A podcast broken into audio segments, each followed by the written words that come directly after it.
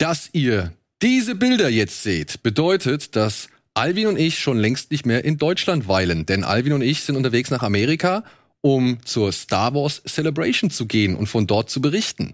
Wir haben aber gedacht, komm, ganz alleine wollen wir euch nicht lassen. Deswegen haben wir ein paar kleine Beiträge vorher aufgezeichnet. Deswegen reden jetzt Steven und ich über Top Gun Maverick. Und danach gibt's ein Interview mit dem Regisseur und dem Hauptdarsteller aus Heikos Welt.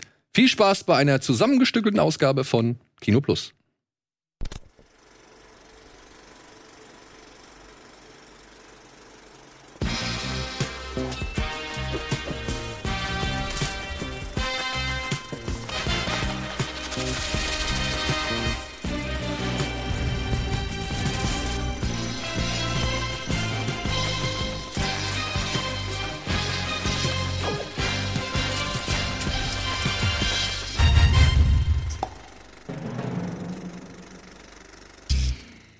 Hallo und herzlich willkommen zu einer speziellen Ausgabe Kino Plus.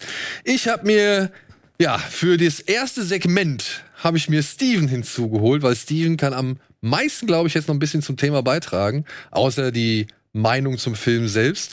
Aber ja, noch mal kurz zur Erklärung. Alvin und ich sind jetzt gerade zu diesem Zeitpunkt in Amerika. Wir sind gerade auf der. Aber du sitzt doch hier. Ja, genau. Wir haben es vorher aufgezeichnet. Ja. Macht des Fernsehens. Wir sitzen gerade bei Star Wars Celebration und gucken uns irgendwelche Panels an. Und wir haben uns aber gedacht, nee, heute kommt zum einen Top Gun Maverick. Darüber müssen wir reden. Und zum anderen kommt heute ein Film, der heißt Heikos Welt. Und zudem haben wir gleich den Regisseur, Produzent und Drehbuchautoren, also in einer Person, und den Hauptdarsteller zu Gast, weil da gibt's eine echt spannende Geschichte dazu. Hast du von der Sky-Serie Die Wespe mal gehört? Nee. Ähm, es gibt eine Sky-Serie, die heißt Die Wespe über einen Dartspieler. Doch, da gab's doch einen Plagiatsstreit. Genau. Ach, und das ist Heikos Welt. Das ist Heikos Welt. Ah, jetzt, dann kenne ich doch die Geschichte, weil ich hatte eben irgendwas, äh, Heikos Welt, irgendwas klingelte, aber nicht so richtig. Genau, habe ich aber gehört. Da gab es Genau. diesen Plagiats, äh, ne, die, dieselbe Geschichte. Genau, beziehungsweise identische Bilder. Ja, ich habe so. eine Gegenüberstellung gesehen, das sind identische Bilder. Und das ist halt Und. Heikos Welt gab's zuerst und dann kam die Wespe. So, wie es aussieht, ja. Aber das werde ich jetzt gleich noch im Gespräch mit den beiden Herren ein wenig näher erörtern. Aber vorher wollen wir über ja, Top Gun Maverick sprechen. Allerdings nicht ohne die obligatorische Frage. Gibt es noch irgendwas, was du zuletzt gesehen hast, worüber du noch kurz sprechen möchtest? Äh, Stranger Things, Können wir, glaube ich, noch nicht drüber reden. können wir noch nicht drüber reden. Was habe ich noch gesehen? Oh, ich habe, ey, ganz im Ernst, das ist wirklich absurd, muss ich ganz kurz sagen. Und zwar äh, äh, wollten wir so einen ganz entspannten Film gucken, ne? Weil wir, und wir haben irgendwie nichts gefunden. Ich mag ja gerne französische Komödien und irgendwie hatte ich Bock auf so eine französische romantische Komödie habe. Und dann, der deutsche Titel heißt Birnenkuchen. Und Lavendel. Ja. Ja. Hast du gesehen? Noch nicht, ne? Ach so. Genau. Und?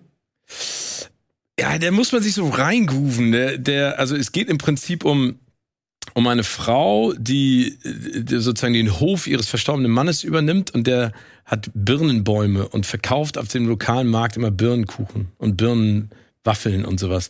Und äh, weil sie so planlos ist und ein bisschen überfordert mit der ganzen Situation, äh, achtet sie beim Fahren nicht so ganz auf die Straße und mäht so einen Typen über. Und äh, also der ist nicht verletzt, wie gesagt, eine französische Liebeskomödie. Und ähm, der ist so ein bisschen besonders, sage ich jetzt mal. Ne? Also er ist äh, Der Birnenverkäufer. wie, wie, wie bitte? Der Birnenverkäufer. Nee, nee, nee, den Typen, den sie so. übernagelt.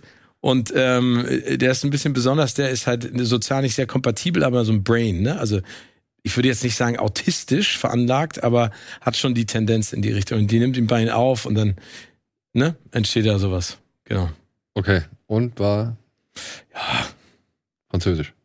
Ja, ich meine, das können sie ja manchmal wirklich gut, ne? Aber äh, der hat mich jetzt nicht so geflasht, vielleicht war ich aber auch nicht in der Stimmung. Ja, gut. Und du? Was habe ich denn zuletzt gesehen? Zu dem Zeitpunkt. Birnenkuchen und Lavendel 2. Zwei, genau. The Return. Ja. Apfelkuchen und Basilikum. Jetzt mit Zimt. äh, was habe ich zuletzt gesehen?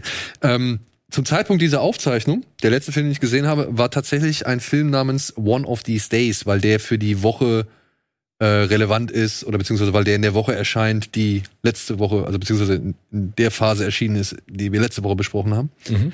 Und da geht's um eine Gruppe von Menschen, 20 ungefähr, die halt bei so einem Wettbewerb mitmachen, ähm, Hands on a Hard Body heißt das. Das heißt, sie stehen um ein Auto rum, ein Hard Body Auto, und müssen halt mindestens mit einer Hand dieses Auto berühren. Sie dürfen dieses Auto nicht loslassen.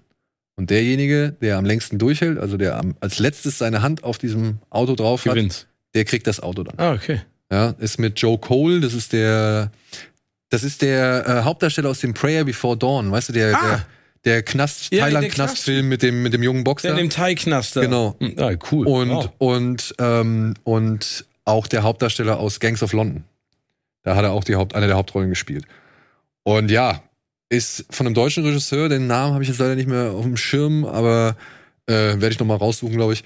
Und ja, beschreibt was? halt, wie die Leute da halt, naja, bei diesem Wettbewerb mitmachen. Und dann halt um dieses Auto rumstehen. Und es geht noch nebenbei um die Dame, die diese ganze PR-Aktion für ein Autohaus, sag ich mal, ins Leben gerufen hat. Und so ein bisschen deren Leben wird noch ein bisschen beleuchtet. Und ja, ist, ist ich fand den nicht verkehrt, aber der geht zwei Stunden lang und hört eigentlich bei einer Stunde 40 auf. Oh. Und springt dann aber noch mal für die letzten 20 Minuten in der Zeit zurück, um ich habe keine Ahnung, was zu machen. Zum Händewaschen. Ja, er, er versucht, glaube ich, da noch ein bisschen was zu erklären, noch ein bisschen was zu zeigen, vielleicht noch ein bisschen irgendwie einen moralischen, weiß ich nicht, Effekt zu verstärken oder, oder, oder dann einen emotionalen Effekt zu verstärken. Aber meiner Ansicht nach waren die nicht notwendig, so die letzten Okay. 20 Minuten, weil die halt wirklich keine allzu entscheidende, Okay. kein allzu entscheidendes Detail oder so präsentieren. Ich meine, guck mal, ähm, hattest, hast du jemals Irreversible gesehen? Ja. Ja. Und klar, da hast du am Anfang ne, die Feuerlöscher-Szene, wo du dann denkst, wow, Alter, was, was passiert hier? So, wie soll, was soll jetzt noch passieren? Also, wie schlimm soll es noch werden? So. Dann auf der Mitte des Films kommt halt, bam, da kommt die große Vergewaltigungsszene, die halt wirklich den Film halt berühmt gemacht hat, die halt der Streitpunkt ist und alles und die halt wirklich schwer zu ertragen ist, so, ja. Und dann wird's ja relativ normal. Und das, das perfide bei dem Film fand ich ja immer, dass dieses Normale alles, was wir zuvor gesehen haben, noch schlimmer macht. Ja. Aber hier bei Hans, äh, bei, bei äh, One of These Days, muss ich sagen, nichts Brauchst davon macht die, 20 Minuten. brach, macht die Ausgangslage irgendwie schlimmer oder verstärkt es irgendwie in irgendeiner Art und Weise, sondern alles, was ich irgendwie wusste und wissen musste, das habe ich schon vorher gekriegt. Was ein bisschen schade ist, Schade. weil ansonsten ist der Film eigentlich geil gefilmt, so, er ist schön gemacht, er ist sehr ruhig und vor allem verzichtet er auch echt einen Großteil auf Musik, also es ist sehr unmusikalisch oder es wird nicht irgendwie durch Musikal, durch Musik irgendwie emotional aufgeladen und du siehst halt, wie die da stehen und schwitzen und irgendwie müde werden und halt sich gegenseitig auch provozieren oder halt versuchen abzulenken oder sonst irgendwas so, ja. Und das ist schon irgendwie,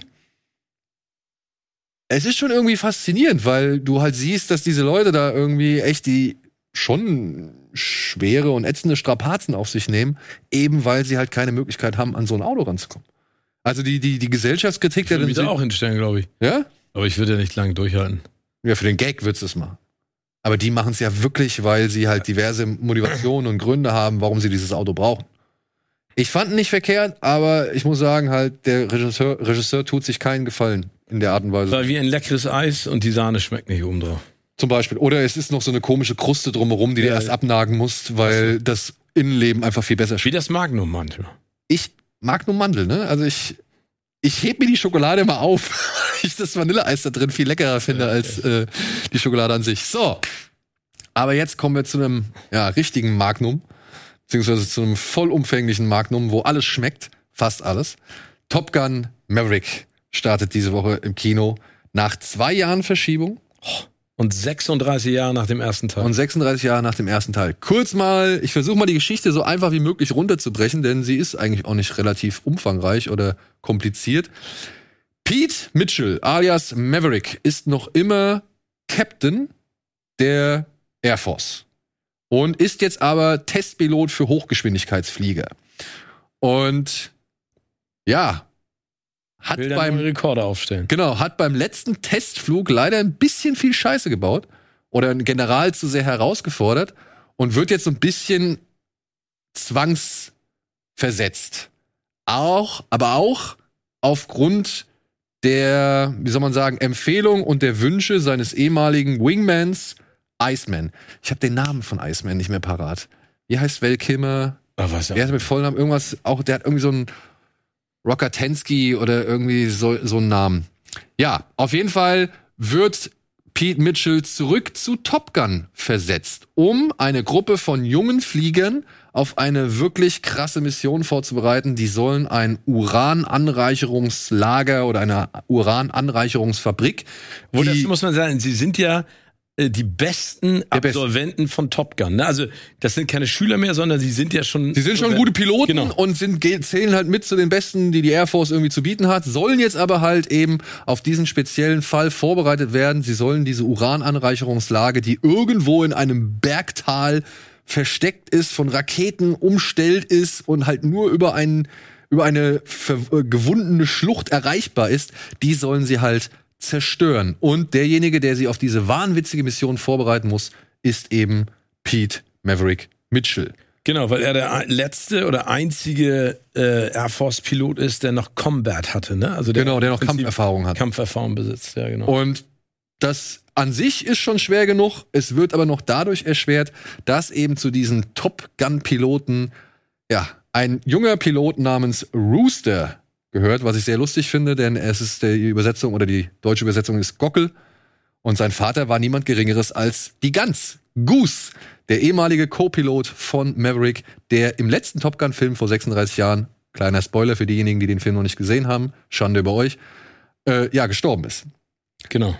Aber ja, das ist die Ausgangslage in Top Gun. Und bevor wir jetzt hier wirklich in die Schwärmerei verfallen, würde ich einmal fragen wollen, hast du Kritikpunkte an dem Film? Hm. Also ich, wenn es einen Kritikpunkt für mich gibt, und das äh, betone ich äh, ganz deutlich, ähm, weil, weil er für mich, also ich hatte hohe Erwartungen an diesen Film weil der Film aus dem Jahr 1986, also das Erlebnis, ne, ich habe den mit meinen Kumpels geguckt im Blankeneser Kino. Das war ausverkauft und die haben noch Tickets nachverkauft und wir saßen auf dem Flurboden zwischen den Leuten. Der Soundtrack hat mich geprägt. Die Mode, ne? also Ray-Ban, Lederjacke, die Mosquito, die, die, Boots hatten wir alle danach. Ja. Ähm, ich fand den so unfassbar cool dass ich natürlich gedacht habe, oh Gott, und das hatten wir auch schon in der Vergangenheit häufig, sozusagen ein Denkmal, ein filmisches Denkmal, egal was man davon von dem 86er Film hält. Ne? Wir reden ja über einen Film, der ist über 35 Jahre alt. Ähm, äh, demontieren kann. Und das ist ja in der Vergangenheit häufig passiert, dass man sozusagen die Legende alte, bespuckt. Genau, genau, ja. alte Filme wieder aufwärmt. Und deswegen hatte ich hohe Erwartungen dran. Ähm, also sag ich nochmal, ich glaube, dass, dass das Ende, so cool ich es finde, bei der Länge von zwei Stunden, zwölf Minuten, glaube ich, war dann doch relativ schnell. Weißt du, was ich meine? Also in der Abfolge, weil ich, ich kann jetzt auch nicht verraten, was da passiert, weil ihr müsst den Film sehen, möchte ich dazu nochmal betonen. Aber ich glaube, wenn ihr ihn dann seht, dann wisst ihr, was ich meine. Weil es gibt so einen Punkt und dann die Ereignisse danach, obwohl das eigentlich eine wirklich schwierige Situation auch ist, äh, in der sich Menschen befinden, wird dann relativ schnell äh, ja, zu Ende gebracht. Genau. Und das ist für mich der, der Kritikpunkt, den ich ähm, habe. Aber ansonsten ist es für mich wirklich ein absolut super rundes, geiles Kinoerlebnis. Ja, ich würde tatsächlich noch ein, zwei Punkte hinzufügen, weil ich war am Anfang schon doch ein bisschen irritiert. Ja, ich, also ich musste sagen, ich, ich habe den Film mit ein bisschen Vorsicht genossen. Wir haben diese ganzen Requels oder Legacy Sequels und wie sie jetzt alle heißen, da haben wir jetzt schon einiges von gehabt. Ja, angefangen bei Space Jam 2 und Prince aus Zamunda 2 und, und dann über Scream und Ghostbusters und was weiß ich noch alles so. Ja, Matrix, bla bla bla. Und man ist da natürlich schon so, ne, dann kommen noch die Multiversen jetzt dazu, die dann auch nochmal irgendwie Nostalgie abgreifen und vermengen und so weiter und so fort. Und irgendwo denkt man sich ja, gibt's nichts mehr anderes zu erzählen? Also gibt's keine neuen Geschichten zu erzählen oder muss man wirklich alles aufwärmen? War das damals in den 80ern wirklich einfach auch schon so, dass, weiß ich nicht, ziemlich viel recycelt worden ist, was wir halt einfach nicht kannten, weil wir nicht in den 50ern aufgewachsen sind, so. Aber ja, deswegen mit einer gewissen Vorsicht bin ich daran wir sehen den Anfang.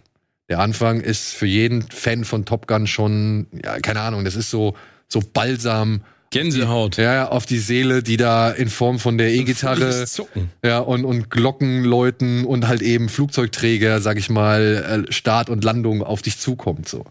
Und ich denke mir so, ja, okay, das könnte jetzt aber auch der erste Film sein. Ne? Also es ist wirklich komplett eins zu eins fast der erste Film so. Und dann geht die eigentliche Geschichte los und hast du diesen Minifilm irgendwie drin mit Tom Cruise oder mit Mavericks Testflug so. Der ist schon saugeil. Ja, der ist ein Monster. Also äh, hier, äh, Kollege Alper von Cinema Strikes Back hat gesagt, wenn das als Kurzfilm rausgekommen wäre, hätte ich schon gefeiert. So. Und gebe ich ihm recht. Das Ja. kannst du ja wirklich als Kurzfilm nehmen und kannst irgendwie. Absolut. Ja. Und das fand ich schon, wo ich gedacht habe, okay, ja gut, technische Maßstäbe sind schon mal deutlich. Es ist nicht die, diese, ja, es ist nicht diese ganz grobkörnige Tony Scott-Optik so, aber das ist halt einfach auch wahrscheinlich eben, weil es moderner Film Ja, ist. aber ich meine, der, der Joe Kosinski, ne, also wir wissen ja, wie der visuell arbeitet. Wenn du dir mal überlegst, Tron Legacy hat er gemacht und Oblivion, das ist ja, Alles klar. ne, genau. Das sind klare Bilder. Genau. Sind, ja. Und das ist schon aufgefallen, nichtsdestotrotz sah das schon ziemlich geil aus. Ja. ja. Also, und auch, auch wenn Ed Harris da in der Wüste steht und das Flugzeug zack, geht einmal so über ihn drüber. Und das ist schon, das sind schon geile, geile Bilder, die Ja. du direkt in den ersten Minuten bekommst. Aber, dann dachte ich so, ja, okay. Gucken wir mal, wo es hier hingeht, ne? Da kriegst du ja schon direkt irgendwie dann auch das große Credo des Films irgendwie mit äh, auf den Weg. Und dann aber, ja, dann kommt diese Szene in dieser Pilotenkneipe, wo ich dachte so, okay. Erst, erster Auftritt Jennifer Connelly. Exposition Talk, wo ich dachte, uh, oh, oh je, bitte, was macht ihr hier so, ja? Dann kommen diese jungen Piloten rein, ja? Jeder stellt sich einmal vor mit seinem Codenamen, so, alle wissen die Codenamen, aber sie stellen sich trotzdem nochmal vor mit ihren Codenamen oder mit ihren äh, Call Names oder was weiß ich. Call Signs. Call Signs. Und, und dann die, die Sprüche, wo ich dachte, echt? So, das wirkte, das wirkte schon fast wie eine Parodie, nur sie meinen es halt ernst, so, ja? Weißt du, weil da kommt dieses typische Macho-Gehabe. Und dann gerade der Hangman, ja, der halt wirklich wie Iceman 2 rüberkommt, wo ich dachte, Glenn Powell, meinst du? Glenn Powell, ja, wo ich dachte, das meinen die ernst so? Und, und auch Tom Cruise, wie er sich dann so verhält, so, ja. Und das, das, das, da war ich schon so 20, 30 Minuten lang, war ich mir nicht ganz sicher, wo will dieser Film hin? Echt? Was will dieser Film sein? Oder Ich finde, ich finde diese, diese Bar-Szene, die du gerade beschreibst, ne, ich glaube, die ist so typisch. Ich glaube auch ehrlich gesagt, dass da die Zeit komplett stehen geblieben ist. Ja, aber- Das ist immer noch auf Dickstrahlpisser. Wer ist am schnellsten, wer Genau. ist am längsten, wer Genau. ist am größten, am stärksten. Ich glaube, das hat sich nicht verändert in den 36 Jahren. Ja, aber es, es, wirkt, es wirkt halt so irritierend, weil Okay, weiß, du so viele Filme siehst, die dann halt auch eben ihre Vergangenheit dann schon kritischer betrachten und irgendwie auch in kritisches Licht stellen und dann gewisse Sätze, die vielleicht damals gefallen sind, jetzt nochmal aufgreifen und sagen, ja, aber das kannst du heutzutage nicht mehr erzählen oder, oder irgendwie einen dummen Spruch dazu bringen oder es irgendwie lächerlich machen und so weiter und so fort. Nichts davon passiert aber in Top Gun.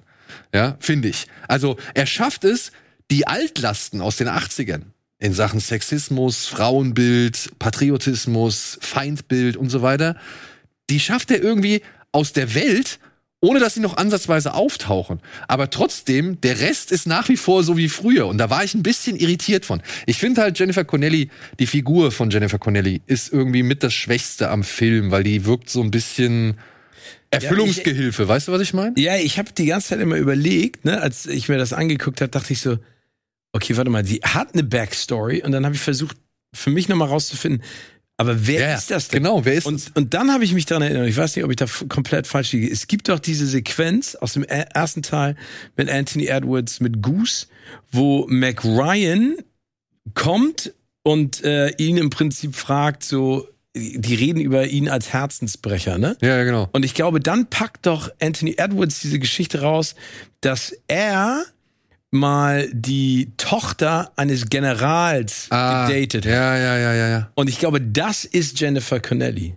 Okay. Also gibt, ich glaube, es gibt diese Backstory. Weil mich hat, mich hat irritiert, dass die Tochter noch mal so in Szene gesetzt worden ist, weil ich mir gedacht habe, okay, vielleicht war die im ersten Film schon drin und man hat sie da halt nur in klein gesehen und jetzt sieht, soll man halt sehen, wie sie halt inzwischen aussieht. Das war für mich so von wegen, das ist jemand aus dem alten Film, den wir noch da hinsetzen können, ohne dass es Ach so, irgendwie ja, schwierig wird. Nee, nee, ich, ich glaube, sie war dann im Prinzip ja auch für diese Situation zwischendurch notwendig, um so ein bisschen die Ja. Moral, das Moralapostel zu spielen. Und Aber ich weiß, ich weiß, was du meinst. Ja, und, und du, du, du denkst, also ich habe halt wirklich schon eine ganze Zeit lang gedacht, das kann doch nicht funktionieren. das kann doch nicht aufgehen. Auch wenn die Piloten dann zum ersten Mal Maverick kennenlernen und dann auch ihre Sprüche bringen und so weiter und, und so weiter. Und das, das, das, das geht doch eigentlich nicht. Also sowas, so, so, so eine Art von Humor und solchen, so eine Art von Männerbild, das, das kriegst du heutzutage. Ich finde, nee, ich weiß, aber ich finde es auf der anderen, also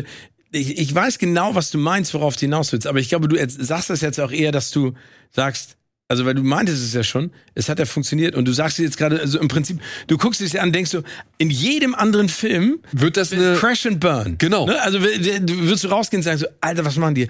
Aber es passt total. Es passt total und dann, also das ist so die erste, sag ich mal, halbe Stunde, da war ich, wie gesagt, irritiert. Ich finde die Figur von Jennifer Connelly, wie gesagt, finde ich schwach einfach, aber Jennifer Connelly holt schon was Gutes aus ihr raus. Ja, also ich finde ja zum Beispiel, die, äh, äh, sehe ich auch so, die, die hat natürlich, du brauchst natürlich ein Love Interest, ne? Und ich glaube, du brauchst logischerweise auch für Maverick dieses nach Hause kommen und sich irgendwann ausruhen und er will, er ist ja dieser Wanderer, der eigentlich gar keinen Bock mehr hat, aber nicht weiß, wohin er eigentlich soll.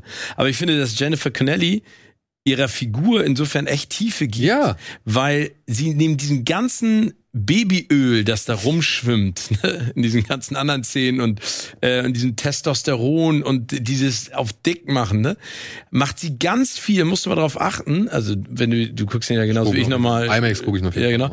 Ähm, ganz viel finde ich mit Blicken. Und das macht sie super. Gut, sie kann ja auch nicht viel mehr machen. Nein, nein, ja, aber trotzdem, es gibt ja auch Schauspieler, innen, ja, ja. bei denen du denkst so, bitte guck nicht und sag nix und geh einfach. Aber viel zu reden bekommt sie dann halt nicht ja. so, ja. Und deswegen, da würde ich sagen, das ist so. Der Film heißt Maverick. Ja, das ist so ein bisschen, und ja, die über die Geschichte, ey, kann man jetzt auch streiten, ob man das jetzt irgendwie komplex oder, oder irgendwie, auch gerade der Ziehvater-Sohn-Konflikt, ob das jetzt wirklich so neu oder innovativ ist, muss man nicht sagen. Und das stört mich aber ehrlich gesagt auch nicht, weil ich finde halt, der Film in allem, was er macht, ob es jetzt die Action ist, ob es jetzt der Humor ist, ob es jetzt die Nostalgie ist oder eben halt so das Zwischenmenschliche. Ja, die Ironie finde ich auch. Ne? Also es gibt, ich finde, äh, also es gibt ja schon Momente, wo du, wo, wo finde ich, äh, auch so eine so eine Rückblende geschieht mit so einem Smile. Ja. Ne? Aber ohne, da, ohne dass es veräppelt wird. Genau. Und genau. ohne Augenzwinkern. Ohne so von wegen, oh, wir waren damals schon ein bisschen scheiße, aber jetzt wissen wir es. Nee, nee, aber das hat dem Film auch nicht gut getan. Nee, genau.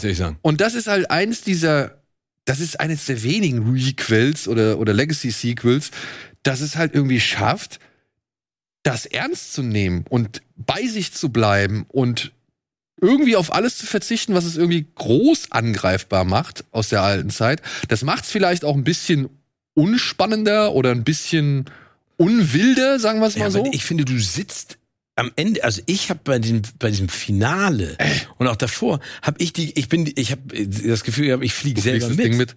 Ja, also das, das meine ich. Ja, alles, ne? was sie, alles, was sie machen, das überreizen sie nie. Und selbst wenn diese Szene, die, die, sag ich mal, Verbeugung vor dem Beachvolleyballspiel, ja, selbst wenn die ironisch gemeint ist oder so einen gewissen unfreiwilligen parodistischen Touch bekommt, ja, also, weil die nehmen es ja schon ernst, die nehmen es ja schon als Teambildungsmaßnahme so, dann ist es aber nicht so on the nose. Nee, also, aber, aber was, nur klar. Genau, genau, aber was, was ich an dieser, äh, die spielen ja Football im Prinzip, ne? Ja. Also das klassische. Mit zwei Football. Mit zwei Bällen. Ja, genau. Mit zwei Eiern. Ja, genau.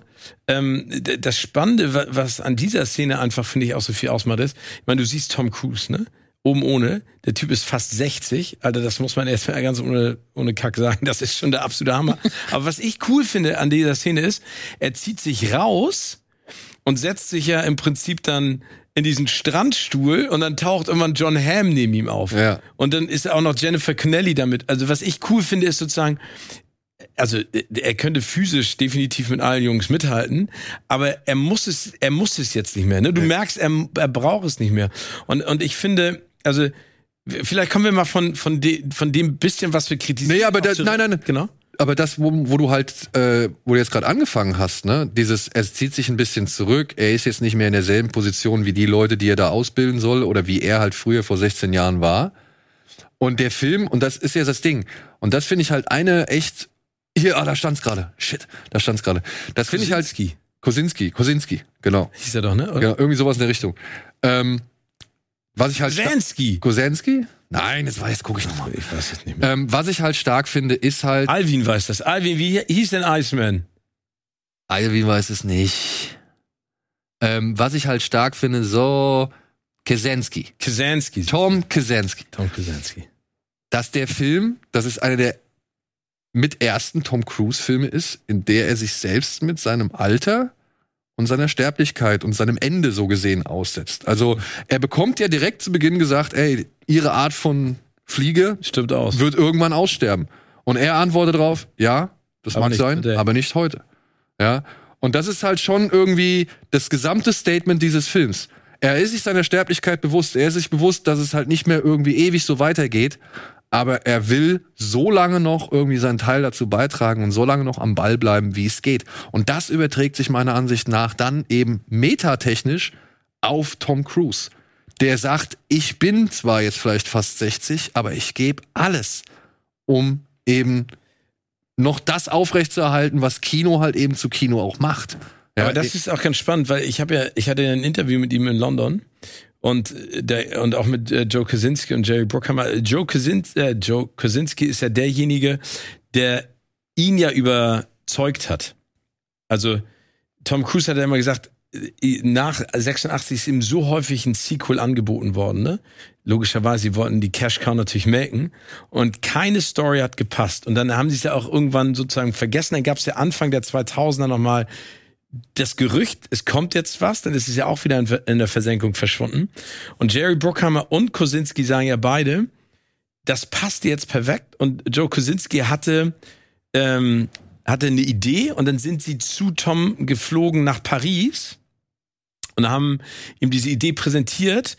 Und dann hat Tom Cruise den Paramount-Boss angerufen und hat sozusagen das Greenlight gekriegt. Was auch wenig Stars, glaube ich, können für, für das Budget, Nein, das dahinter steckt. ich glaube, das kann noch einer wie er. Und wer ist noch da wie er? Es ist keiner mehr da wie er. Es ist, also Brad Pitt, Will Smith auch nicht mehr. Also ist jo George Clooney, Tarantino? ja, ja, also ja, vielleicht auf der Ebene, aber wir reden jetzt The Rock? Schauspieler. Ja, The Rock? Ja, aber The Rock ist ein anderer, Schlag. Und, anderer Star. und auch ein anderer Typ. Ja. Für, für, also, also ein Schauspieler oder ein Darsteller für einen anderen Typ Film und für einen anderen Typus Schauspieler. Genau, aber ich finde, da kommen wir auch, wir haben ja schon ein bisschen drüber geredet. Also ich glaube, was ganz besonders noch ist an Top Gun Maverick ist ja, also im ersten ging es um Show, ne? Im zweiten geht es natürlich auch um Show, aber man sieht Momente von Tom Cruise, wo du siehst, was der für Acting-Chops hat, ne? Ja. Also was der schauspielerisch wirklich drauf hat. Und es gibt eine Szene, und da wollen wir jetzt auch nicht zu viel verraten, weil es ist schon genug drüber gesprochen und Val Kilmer taucht in diesem Film auf. Es gibt eine Szene mit Tom Cruise und Val Kilmer, die ist wirklich Groß. absolut groß, ne? Und auch das ist wieder so ein Moment, wo du denkst, eigentlich kann das nicht funktionieren. Nee. Eigentlich kann das nicht funktionieren. Aber ich finde, diese Szene, die ist für den Film gut, aber sie ist auch für das, auch nochmal für, die, für den Gesamteindruck so wichtig, Ja. weil, weil du siehst da halt wirklich die gleiche Generation an Darstellern, die beide mal zum gleichen Zeitpunkt an dem, auf demselben Standpunkt waren. Sie waren die angehenden Superstars. Und jetzt hast du den Mann, der von Krankheit gezeichnet ist und eben nicht mehr der Superstar ist und du hast den Mann, der vielleicht der letzte Superstar seiner Art ist, so und die noch mal so zusammen zu sehen und dann über das zu sinnieren. Ja, was wichtig ist, worauf es ankommt, welche Spuren man im, Hinterle im Leben hinterlässt und wie weit man irgendwie bereit ist, noch zu kämpfen und irgendwie, ja, auf ewig der Wilde, der Rebell oder sonst irgendwas zu sein oder auf ewig irgendwie Leuten was beweisen zu müssen, so, ja. Oder wann es halt auch mal Zeit ist, abzutreten in Würde. Das wird alles meiner Ansicht nach in diesem einen Moment Ja. äh, vereint und ja, hier, ne? Also nochmal. Genau. ich, ey, ich, wirklich, ich fand das, das war, Hammer. das, es war rührend. Es ja, war nee, rührend. ja, genau. Und, und es war, es war ein Moment, wie du gerade gesagt hast, der ist komplett anamorph zu allem, was du von diesem Film erwartest, was davor passiert und danach. Aber trotzdem ist es so der Kit äh, zwischen so, Alt und neu. ja, genau. Und, und, Und, und ja, Und das ist, und ich meine, also be- bevor die Zeit zu Ende ist, ich meine, wir müssen ja über eine Sache reden, die einfach State of the Art ist, ne? Und ähm, ja, genau. Und das ist Also, jetzt pass auf. Ja. Zu all dem, Ja. ja. was halt schon wirklich, wie gesagt, ich finde das Thema toll, dass sich Cruise da zum einen sowohl selbst mit sich auseinandersetzt, als auch diese Figur Mhm. mit ihrer, mit ihrer jugendlich, ja, Jugendhaftigkeit oder sowas oder mit ihrer, mit ihrer Stärke auseinandersetzt. Weil er ist ja, er wird ja zum einen verehrt und zum anderen wird er ja dekonstruiert. So, also manchmal ist es ja beides in diesem Film drin. Mhm. Ja, und manchmal macht sogar eine Figur gleichzeitig so, ja, wie John Hamm zum Beispiel.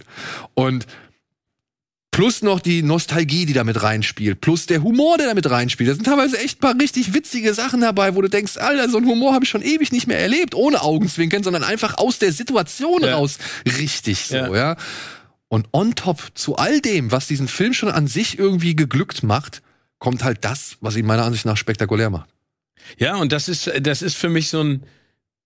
Und dann muss man ja auch Joe Kosinski nochmal sagen, was der da gemacht hat. Ne? Ja. Also die haben ja ein neues Kamerasystem entwickelt und das Spannende daran ist ja, die wollten ja im Prinzip im Cockpit drin sein. Also sie wollten ja im Gegensatz zum ersten Teil, wo sie zeitweise das Footage nicht benutzen könnten, konnten, weil das verwackelt war, haben die ja, also Tom Cruise mit Joe Kosinski hat ja jedem einzelnen Schauspieler ein Kameratraining gegeben. Die haben denen ja gesagt, weil die mussten ja die Kamera selber bedienen. Die mussten die Lichtsituation abwarten, die mussten ja zusätzlich ihren Text können und die mussten die richtigen Kamerapositionen auch auswerten, die richtigen Bilder machen. Ne? Also das sagt Kosinski auch und Tom Cruise. Die haben denen halt erzählt, hör zu, die Sonne kommt von da, so müsst ihr fliegen und dann müsst ihr da genau in diesem Moment eure Lines sagen und dann müsst ihr einen Flip machen oder zur Seite, keine Ahnung. Das mussten ja die Schauspieler alles machen. Und wenn du dir das mal überlegst, ne, also was das für eine Belastung ist, also wie schnell du da auch Ja, verkackst. plus also, die G-Kräfte, ne? ja, also ich meine, das ist ja, glaube ich, schon schwierig genug, äh, vor Tom Cruise eine gute Figur zu machen. Und dann äh, bei, bei 6G, 7, ich weiß gar nicht, wie viel 7G. Ey, ich bin in eine Propellermaschine geflogen und mir wurde schlecht. Ja, siehst du. genau. Und dann siehst du dir das an. Und diese Bilder, die sind der absolute Hammer. Ey. Und dann, und dann war das ja immer so, die haben die Bilder gedreht und dann sind sie zurückgekommen und dann mussten sie von allen die Bilder, die sie selber aufgenommen haben, zeigen. Also es war so ein, so ein Public Viewing im Prinzip. Und dann wurde kritisiert und dann musste sie am Nachmittag nochmal hoch. Alter. Wenn es in die Hose gegangen ist. Ja. Ey, aber ist unfassbar. Und trotzdem, und das ist das Schöne, man sitzt davor und man sieht auch im Abspann eine Menge Digital Artists, die da am Werk waren. Aber man sitzt davor und entweder man merkt, Alter, wow, das haben die echt gemacht. So. Oder man sitzt davor und denkt sich, Alter, wie haben die das gemacht? Ja. Ja. Und dass du beides in einem Film hast, ist wirklich der Glücksfall. Es ist Wahnsinn. Ja, ist wirklich der Glücksfall. Wenn die, also wirklich, wenn die, wenn die Jets da in diesem Slalomflug, so unfassbar. das, also, und du siehst dieses angestrengte Gesicht von Cruz und du weißt, er, er nimmt es gerade voll mit. Nee, vor allen Dingen, wenn er, das siehst du auch im Trailer, dieses über äh, Starten vom Flugzeugträger, nee, wie er wie beschleunigt und dann wie er wegsagt. Und du Ja. siehst das an seinem Gesicht und wie das dann wegbricht. Und dazu muss man ja auch sagen, äh, es gibt eine, eine Schlüsselszene, auf die habe ich so gehofft, wo, Maverick Maverick ist, ne? Ja. Wofür wir ihn leben, ne? Dieser kaltschnäuzige, disobedient äh, äh, Pilot. Und das ist auch so geil. Aber ich finde, man muss auch dazu nochmal sagen, ähm, ich meine, logisch, Tom Cruise trägt den Film, die Action ist spektakulär, die Geschichte ist nicht neu, aber die passt. Aber neben Jennifer Connelly gibt's ja auch noch Miles Teller. Der endlich mal wieder einen guten Film. Finde ich auch. Äh, Sehr schön, dass du es genauso siehst. Ich finde auch ein John Hamm macht das John Hamm, finde ich, also der war so ein kleines, kleines, fieses Highlight, Ja, ja, genau. aber den, ich, ich hatte mich eigentlich immer wieder gefreut drauf, wenn er zu sehen ist, weil er halt ihm ja wirklich mit, mit Verachtung, ja, von Anfang an straft, so. Und, und Cruz immer versucht, mit Freundlichkeit irgendwie gegenzuhalten. Also, muss ich auch sagen, habe ich gern gesehen. Genau, und, und das, das macht es alles schön. Also ich, für mich, ne, ist Top Gun Maverick genau das, was ich mir erhofft hatte. Auch von der Musik her. Äh, Lady Gaga kommt immer noch nicht an äh, Danger Zone und äh, Take my breath away, oder? Take My Breath Away ran. Ähm, auch da muss man ja dazu sagen, ich meine, erinnerst du noch die Liebesszene mit Kelly McGillis aus dem ersten Teil? Die den Film ja, den ersten Teil ja richtig in Bedrulle gebracht hat, ne? Durch diesen Zungenkuss. Ja, ja, genau, äh, den du im, im, du siehst, es ist wie so ein Schattentheater, ne? Genau. Aber der hat Ja. irgendwie dafür gesorgt, dass die Altersfreigabe hochgeschraubt werden. Echt? Ja, ja. absurd. Äh, Kelly McGillis hat sie auch. Äh, Also hab ich in einem gehört. Interview, ja genau. In, in einem Interview wurde sie ja gefragt, warum sie neben all den anderen Gesichtern nicht wieder auftaucht. Und sie sagte, ich bin alt und und dick und pass nicht mehr rein. Ja, sie ist halt im Gegensatz zu Tom Cruise alt geworden, ne? Ja, Und sagt Tom- sie auch selber. Aber es ist, also wie gesagt, aber ähm, ja, ich, also ich keine Ahnung, ich glaube, ihr, also ich kann nur sagen, guckt euch diesen Film an. Ja. Also ob ihr jetzt Fans des ersten seid oder nicht oder direkt einsteigt, ich finde, du verstehst da direkt, worum es geht. Und man kriegt auch alle wichtigen Informationen, Ja. die man für das Verständnis der Geschichte braucht, die kriegt man eigentlich noch mal in irgendeiner Form. Standalone-Film. Ja, die kriegt man noch in irgendeiner Form präsentiert, so, ja. Und ähm, ich weiß nicht, welche Dogfights ich besser finde, ob ich jetzt einen Vergleich ziehen würde zwischen Teil 1 und Teil 2, weil man muss halt auch bei Teil 1 immer dazu rechnen, das war damals zu einer ganz anderen Zeit. Ja, da, also das war ja schon mit Wohlwollen des Militärs irgendwie machbar und dafür halt dann schon spektakulär und sowas hatte man noch nicht gesehen. Aber man hatte halt eben noch den ganzen, ja, Aber die, die ja. ganzen Werbeeffekte und so weiter fürs Militär, den hatte man halt noch dabei. Ich finde, das haben die hier alles so runter, Ja, runtergedampft. So, Nee, also, ich finde auch, du hast einen neutralen Gegner ja fast. Ja. Also es gibt ja kein klares Feindbild und die Dogfights werden auch anders gelöst und die Spannung ist trotzdem genau, also ich finde. Kaczynski schafft es, eine, eine, ein Spektakel zu inszenieren, ohne Tony Scott zu kopieren. genau. Ja, und, und beide Filme auf ihre Weise haben verblüffende Szenen oder Szenen, wo du sagst, wow, oder irgendwie, keine Ahnung was. Nur hier wird's halt noch einmal irgendwie deutlicher, was eben, ja, der Mann, der halt im Zentrum steht, alles bereit ist dafür zu tun. Ja, und jetzt kann ich auch seinen Ausraster eigentlich auch deutlich Am besser Set. nachvollziehen, ja. Bei Mission Weil Impossible. David Ehrlich hat es auch in seiner Kritik bei IndieWire geschrieben, ne? Diese, diese, diese, diesen Ausraster am Set, den kannst du fast eins zu eins auf diese Figur Maverick übertragen, weil er ja halt auch zu den, zu seinen Piloten sagt, denkt an die Familien. Denkt daran, was ihr denen erzählt, erzählen müsst, wenn ihr nicht aufgepasst habt Genau. und, und, und euren Wingman irgendwie im Stich gelassen habt. Ja? Genau, deswegen, deswegen ist ja dieses Teambonding so wichtig. Stimmt, da hast du absolut recht. Ja. ja aber ich meine, also man muss ja auch ganz ehrlich sagen, der, der ist ein Workaholic. Das sagen alle Schauspieler, mit denen du sprichst, sagen ja, das ist absolut faszinierend, was dieser Typ leistet, was er äh, willens ist zu geben und dafür auch zu machen. Und er ist ein totaler Teamplayer. Sagen ja alle, der, die sagen nicht, das ist ein Egoist, sondern er sagt einfach, ich arbeite so hart an mir, dann möchte ich auch, wenn du Bock drauf hast, mit mir einen Film zu drehen, dass du genauso hart arbeitest. Und das ist ja absolut nachvollziehbar. Und wenn dann irgendjemand Kacke baut, und das ist ja in dieser Situation gewesen, ich meine, das war das die Hochphase der, der. Corona, Ja. der, der äh, Corona-Pandemie, kann ich verstehen, dass du ausrastest am Ja. Set, weil er gefährdet ja alles.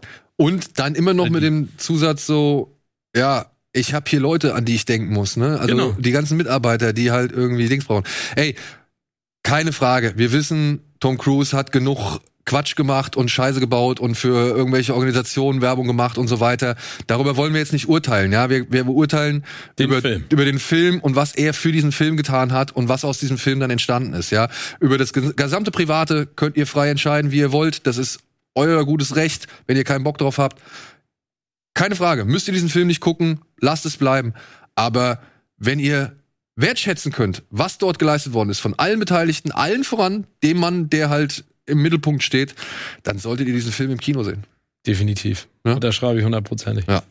Cool, Steven. Vielen Dank, dass du dir die Zeit genommen hast. Ja, wir machen eine kurze Unterbrechung. Ihr seht jetzt gleich unser kleines Gespräch oder mein kleines Gespräch mit den beiden Jungs von Heikos Welt. Und ansonsten hoffe ich, sehen wir uns auch nächste Woche wieder. Und hier, dich sehen wir hoffentlich auch so schnell es geht. Hoffe wieder. Du bist nämlich noch irgendwie ein, zwei Folgen schuldig. Oder Ja, Auftritte. ich bin auf jeden Fall, das, das- kann ich gar nicht abarbeiten. Ja. Aber gerne. ja, gut, cool. Ich mache noch ein Sommerspecial. Steve, ja, das ist In, in Badehose hier mit so einem kleinen Pool. können wir machen. Also natürlich oben T-Shirt. Aber vielleicht, wenn Foul wird fit ein bisschen weiter vorangeschritten ist. Also wenn ich noch ein bisschen mehr Training. Okay, ja, oh. Ja, gucken. Gut. Steven, Dankeschön. Danke euch. Wir sehen uns gleich bei Heikos Welt. So, ich habe mich frisch umgezogen, denn wir haben jetzt frische Gäste. Ich freue mich sehr herzlich, hier jetzt Dominik und Martin begrüßen zu dürfen. AKA Heiko Fleisch, ne, ist der Nachname, oder? Ja, richtig. Heiko Fleisch. Heiko Fleisch. AKA Heiko Fleisch. Und Dominik ist eben der Regisseur, der Produzent und der Drehbuchautor des Films Heikos Welt. Beziehungsweise auch der Regisseur von einem Film, den ich tatsächlich mal im Rahmen des Fantasy Filmfests gesehen habe. Das war Figaros Wölfe. Ja, das ist schon eine Weile her, ja. Das Aber ist schon genau. eine Weile her und es war ein schräges Ding. Also ich Stimmt. war, ich war angetan von diesem Film und äh, er hat vor allem ja einen Darsteller, den ich wirklich, wirklich momentan einfach als den besten deutschen Darsteller irgendwie bezeichne ähm, all- im Cast. Tut mir leid, Oliver Masucci. Ich weiß, ich finde sie auch toll oder ich finde ihn auch toll, aber Franz Rogowski ist für mich einfach äh, momentan gerade das Beste, was wir haben. Ich sehe den so gerne. Ich finde, alles, was er macht, ist ziemlich geil. Kurze Frage. Hab, hast du zufällig Lucifer gesehen? Nee, den habe ich noch leider noch nicht gesehen. Ey. Den, den habe ich leider noch nicht gesehen. Was Franz da mit dem Adler macht. Also Franz hat einen Adler. Der ist auf ihn abgestimmt, weil er spielte halt so eine Art Kaspar Hauser Sohn, der mit seiner Mutter irgendwo auf dem Berg wohnt. Und die haben halt Vögel, ja. Und der hatte halt Eulen und was weiß ich. Und der hatte aber einen richtig fetten, riesengroßen Adler. Das ist also wirklich, es ist ein echtes Vieh. Und das sitzt die ganze Zeit bei ihm auf dem Arm und fliegt weg und kommt wieder zu seinem Arm geflogen und so. Der hat da wirklich komplett, das hat mir der Regisseur erzählt, komplett über ein Jahr fast eine Beziehung mit diesem, mit dem Tier aufgebaut, nur für diesen Film. Ja, also deswegen, Franz Steht Rogowski. auf meiner Liste diese Woche. Ja? Fall, ja, ja, unbedingt. ja, sehr, sehr gut. Im Kino. Ja, äh, wir haben hier so eine kleine Tradition. Wenn wir neue Gäste haben, beziehungsweise egal welchen Gast wir hier haben, wir fragen ihn als allererstes, was hat er zuletzt gesehen? Egal ob Serie, Film, Dokumentation, YouTube-Video oder sonst irgendwas. Und da würde ich mal einfach mit Martin anfangen. YouTube-Video. Weiß ich nicht. Ich weiß nicht, Also, also. das letzte, was ich gesehen habe, ist tatsächlich ähm, der der ähm, Filmhit von uns von Rocco Weiß, Kneipengirl auf auf YouTube. Gucke ich mir immer recht oft an. Das ist so ein richtiger Ohrwurm. ist ein Lied, Zum Film. Song. Genau, genau. Zum zum zu unserem Film Heiko Okay. Welt, genau. Und ansonsten an Film oder Serien? Film, äh, ich gucke mir echt South Park hoch und runter so. Großer Fan von. ich finde so realitätsnäher kann man nicht kommen. Und äh, was gibt's noch? Ähm, der Leuchtturm hatte ich Oh. vor kurzem. Und wie fandst du den? War schon geil. Ja, ne? Finde auch beide Schauspieler echt gut. Ja. Also, ja, schon. Also ich habe den, boah, ich glaube, ich habe den zweimal im Kino gesehen Mhm. und ich fand den jedes Mal wieder Der ist echt faszinierend. gut. Ja. Auf jeden Fall. Und er lebt natürlich voll von den beiden Darstellern. Total. Dann noch eine Werner Herzog-Doku auf Arte vor kurzem. Ähm, Ist ja ganz schön fleißig unterwegs. Gar naja, die, äh, ist, Ja, äh, man hat Zeit im Alter. Das höre ich zum ersten Mal. Das ist so- Mitte 30, man geht nicht mehr jeden Tag raus, ne, mit Ja, Pudel. Und bei dir? Äh, Also ich habe tatsächlich gestern habe ich da mir mit zwei Sachen angeschaut. Ich habe tatsächlich Northman äh, mir angeschaut. Und? Und ich habe von vielen Leuten gehört, dass er äh, richtig beknackt sein sollen. Leute sind äh, also extrem viel Schlechtes gehört im Freundeskreis und fand den aber doch überraschend gut. Also ich war bestens unterhalten und äh, war auf jeden Fall abgeholt. Äh, also mir hat er auf jeden Fall gefallen. Und ist von dem gleichen Regisseur, der auch Leuchtung gemacht hat. Ah ja. Mhm. Ja, und ich hatte äh, einem, einem, ich hab doch irgendwann, ich hab Long Arm of the Law, Hongkong Action, habe ich gesehen, tatsächlich. Okay. Habe ich mir auch noch angeschaut, genau. Das war, weil ich da jetzt irgendwie so ein, ja, weiß ich nicht, finde ich für mich so nach meiner Kindheit und meiner, also manchmal habe ich Szene, dann war so, es ist immer Hongkong, gehe ich immer zurück nach Hongkong. Ja, Da fühle ich mich am wohlsten. Und da war dann irgendwie Long Arm the Law, war irgendwie, glaube ich, ich hatte den mal im, äh, meiner Meinung nach einer Deutschland besten Kinos, äh, das ist im Arsenal-Kino in, in, in Berlin. Die zeigen äh, immer Filme überwiegend auch in 35 Millimeter.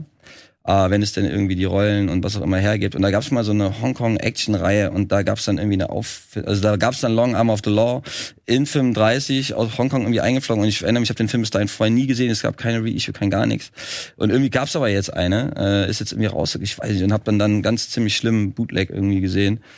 Aber habe ihn Gott sei Dank vorher mal an 35 gesehen, der mitten in irgendwelchen Szenen einfach abgehakt war. Also die Rolle war wohl fürchterlich, aber also war beste, also eine hervorragende Zeit, die ich im Kino hatte und hatte dann den geguckt und danach Northman und äh, ja, war von beiden natürlich angetan, aber Long Arm of the Law ist natürlich Teil 1. ich glaube, wir müssen mal noch mal ein intensiveres Gespräch Ja, denke ich auch. machen.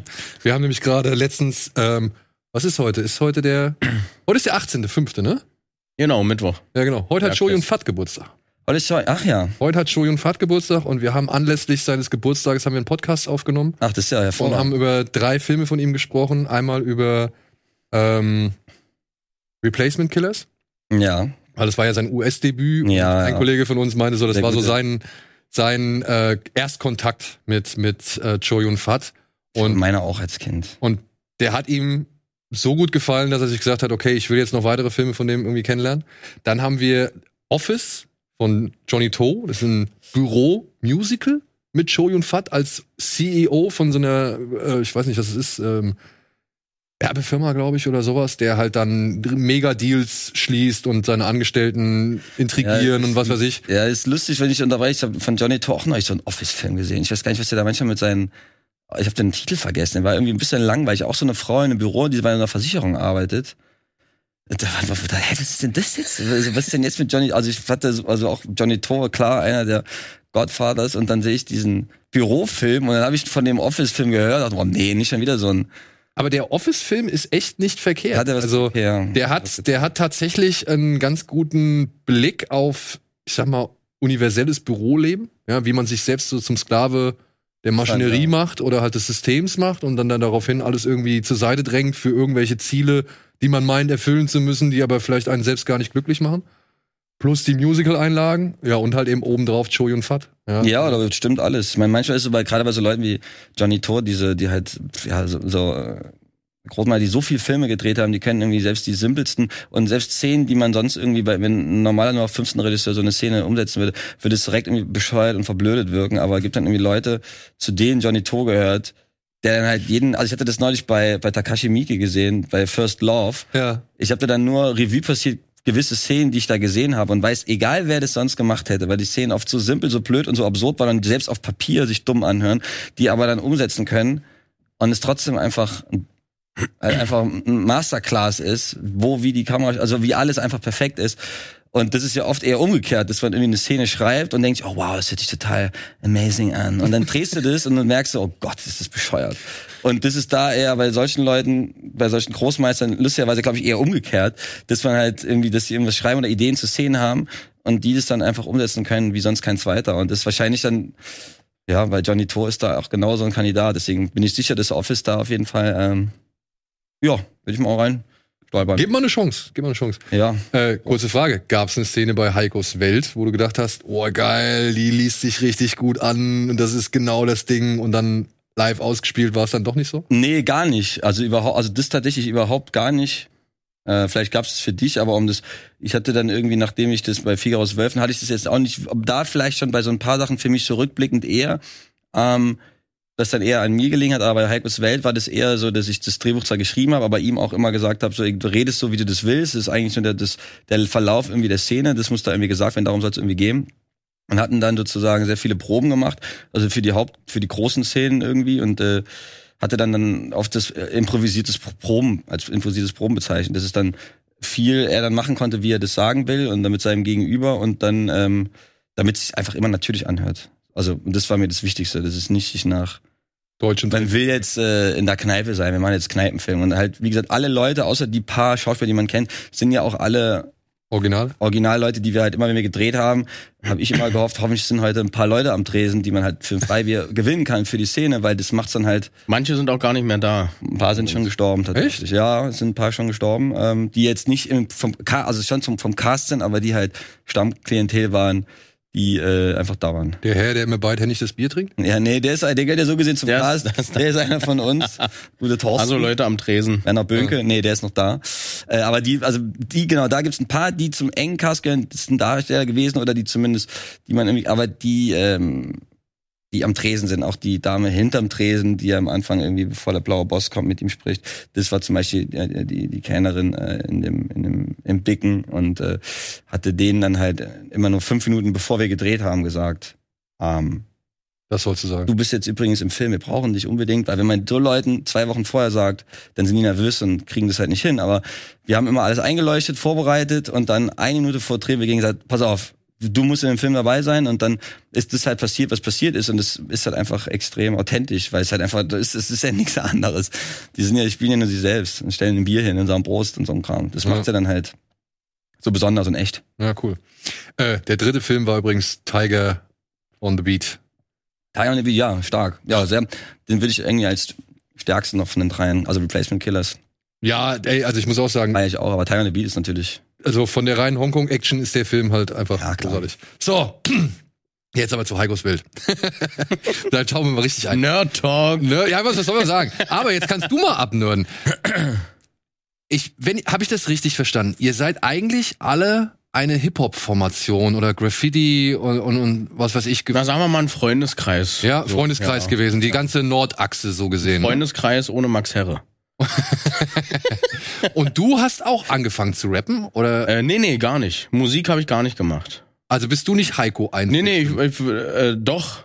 Du aber bist ich Heiko bin ja ein- kein Rapper. So, das war ja eher nur dieses, wir hatten so ein Heiko-Format über YouTube gemacht, äh, wo ich dann einfach so mein, ne, so das, was mir vorschwebt, einfach machen wollte. So. Du bist ja ein ganz am Anfang bist du doch Schacke sozusagen einmal. Da haben super viele gedacht, du wärst Schacke. Ja, gut. Ganz am Anfang. Wo er sich noch nicht zeigen wollte. Als Schacke sich noch nicht zeigen wollte. Ja, genau. Wegen dieser Graffiti-Sache und so weiter. Da hat er ihn halt sozusagen ge. Ah, du warst so gesehen das Körperdouble von, von Schacke. Genau, weil ich halt auch besser aussehe. und was hermache, Ja, so. Kerl. Und äh, ja, da, da hat er gesagt, du, äh, du könntest äh, mein, mein Double sein. Und du kriegst auch ein Bier dafür, möchtest du vielleicht? Und dann hast du gesagt, ja, ist klar, ich bin jetzt. Ähm, ja, wir sind ja auch gut befreundet, einfach privat so. Und einfach nur, ne? Irgendwann hat er mich breite Large dafür und dann habe ich es einfach gemacht. Aber dann hast du gesagt, okay, ich bin ab jetzt nicht mehr Martin, ich bin jetzt für diese ganze Crew-Geschichte, sage ich jetzt mal, bin ich jetzt der Heiko.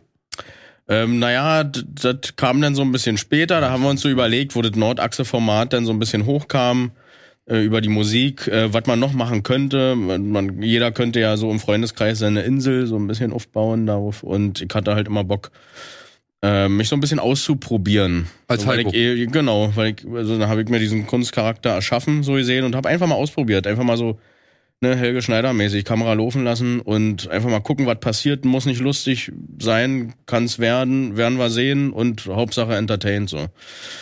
Und ähm, dann, äh, Dominik hat ja die ähm, Videos auch mal gemacht, die Musikvideos für, für Schacke und Kings aus Prinzip? Nee, das nicht. Ah. Das geht raus an den guten Martin Swarovski. Das habe ich nicht gemacht. Weil das war nämlich, das ist der einzige, also das war der Song, über den ich so gesehen euch kennengelernt habe. Den haben wir auch immer gespielt. Ja, ja, klar. Der kracht immer. Ja, also der ist auch, ist geil. Also ich finde den cool. Klar. Und ja, dann ähm, ne, hat es sich so ergeben, dass äh, Dominik einen Film drehen wollte und wo die Hauptfigur halt Heiko heißen sollte. Und dann hatten wir mal ein Intro gemacht für, wie hieß denn das Lied? Ne, ne, Nettelbeck-Platt. Nettelbeck-Platz. Da meine ich so, Ja. der war ja zu dem Zeitpunkt warst du ja noch gar nicht Heiko so richtig. Und ich meinte dann Nee. nur, lass doch mal den lustigen Dicken mal mit ranholen, weil ich immer, immer als ich ihn davor gesehen habe, war immer undefinierbar, wer jetzt wer ist irgendwie. Äh, Und da war ja der, der, der Name Heiko war ja nicht so, dass er da hat man dich ja nicht irgendwie mit Heiko angequatscht, sondern ich erinnere mich, und da meine ich so, erst einmal so, du bist der Regisseur von dem Video, du kommst ins Video rein und sprichst so mit Chuck und sagst ihm, was er irgendwie machen soll. Und ich erinnere mich, da habe ich ihm so ein, zwei Wörter nur gesagt, ey, okay, du gehst jetzt dahin und machst das und das und das, ne, ne. Und Chuck, du antwortest ne, ne, ne, darauf und haben es dann irgendwie einfach zwei, dreimal gedreht und da habe ich irgendwie gemerkt, oh, da ist ja noch mehr dahinter als Blödmann-Talk. Was man dir immer gern gehört hat, man will ja, man will ja immer bei sich, man will Ich ja wollte immer, halt schon immer entertainen. man will ja immer Ja, um sich rum haben. Die Leute eine gute Zeit haben lassen und irgendeiner ist ja immer in einer Gruppe. Genau, aber da ist halt der eben noch mehr. Da war halt eben noch mehr. Und da habe ich an dem Tag gemerkt, oh, da ist ja noch viel, viel mehr als nur dieses lustige, man will am Präsen ihn mit dabei haben oder er will Leute unterhalten, sondern da habe ich gemerkt, ich habe mir so ein paar Hints gegeben, wie er die umgesetzt hat und war dann halt irgendwie fasziniert gewesen. Und erinnere mich, da haben wir irgendwie gequatscht an dem Tag noch und dann fing es auch an, dass man da, und du hattest dann irgendwie schon den Namen Heiko auf dem Schirm, aber ich hatte ein anderes Drehbuch, wo es auch um eine Figur geht, die Heiko Hackfleisch heißen soll. Und dann meinte er, er heißt Heiko. Und ich sage, Moment mal, das ist meine Figur. Und sagst du, nee, nee, nee, Alter, ich bin, das ist meine Figur. Und dann äh, hat sich das sozusagen. Aber was war dein Vorbild? Also ich meine, du hast jetzt, ähm, ihr kommt ja so aus dem, also ihr seid ja so dieses Umfeld MC Bomber Mhm. und Karate Andy und so weiter. Und die haben ja viel von diesem Kneipen-Rap, Mhm. sage ich jetzt mal. Was war dein Vorbild da? Also wie, äh, wie, wo kam die Idee für, für Heiko her? War das einfach nur, ich nehme das, was ich sowieso an, an, an Quatsch laber und, und versuche da jetzt mal eine Figur draus zu machen? Oder gab es irgendwie, außer Helge Schneider jetzt, sage ich mal, Ja. gab es noch irgendwie eine Art, ja, weiß ich nicht, Bild im Kopf, dass man neu, also dass man auch von dem man aus geformt hat, sag ich mal so. Äh, ja, das ja, also immer so Vorbilder, ne? Helge Schneider, Loriot und so weiter, wurde viel, ne? Also so väterlicherseits haben wir auch diesen, mein Vater, mein Opa, wir haben halt diesen, diese Art Humor, die wir dann auch gerne mal rauslassen so und die auch überall halt eigentlich immer regelmäßig gut ankommt. Und ähm, das war kein wirkliches Bild, was man da hat. War einfach nur, ähm, oder, oder eine Figur oder so, das war einfach nur äh, die, diese, diese Art von Humor, die man dann rauspustet in dem Moment, wo es halt stattfinden kann. So, ne, wenn man hinterm Busch steht und dann so rausspringt. Ne, diese, diese, nicht auf, auf Knopfdruck, sondern jetzt mache ich's mal, jetzt habe ich Lust einfach so Mhm. zu sein. Und ähm, das hat da äh, noch kein Format irgendwie. Das wurde dann so zusammengepackt, eher wurde, wurde dann zum Film ging, eher. Oder sagen wir mal so schon vorher bei, bei der äh, Heikos Welt äh, YouTube-Serie, so gesehen. Dass man da so ein bisschen, da hat man schon mal ein bisschen probiert. Was macht man damit? Über das war alles eher so Experiment, Versuchung, aber ohne wirkliche Ziel. So. Also Ziel war auch nie Schauspielerei bei dir? Das war alles offen. So. Also da hat, da hat man sich aber nie einen Kopf drüber gemacht. So, wat, wo will ich damit hin? Mhm. War einfach nur, äh, wir pusten nicht mal raus, wir haben jetzt, wir haben Zeit, so, wir haben Bock, wir sind jung, wir, wir, wir machen einfach mal auf was wir Bock haben, ohne irgendwelche äh, Ängste dabei zu haben. So einfach mal machen, so das Leben ist so kurz. Ja, und vor allem mit YouTube ist ja eine Plattform da, wo man es halt dann auch einfach genau, mal wo man es einfach mal kann. probieren kann. Ne? Und, und wenn Kacke ist, dann ist Kacke so, aber manche fanden das halt auch gut oder dann noch ein paar mehr. Und dann äh, hat es sich so ergeben, alles, wie es sich jetzt ergeben hat. Aber dann, nur damit ich das mal verstehe, diese Figur, Heiko, und dann halt auch, sage ich mal, Heikos Welt in dem Moment. Ich habe ja gesehen, du, du fährst zum Beispiel Bier aus oder Getränke aus in ein, zwei Videos zum Beispiel so, ne? Ähm, die existierte schon abseits des deiner Filmidee und abseits des Films. ja? Ja. Und ihr habt euch dann so gesehen zusammengefunden und habt gedacht, ey, Moment mal, eigentlich kommt hier zusammen, was hier zusammen gehört. So, hab- also habe ich das Hat zumindest. sich natürlich angefühlt. Ja, so habe Ja. ich das irgendwie, äh, ich habe mein Musikvideo gedreht für, äh, für Klaus Leier.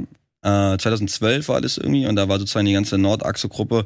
War dann zu dem Zeitpunkt noch nicht Nordachse, auch wenn es schon irgendwie entstand, aber der Begriff und diese Formation so richtig in der Form oder war gerade gerade äh, in der Schöpfung und hatte dann sozusagen ein Musikvideo für Klaus Leier gedreht, wo er einen Beat gemacht hat.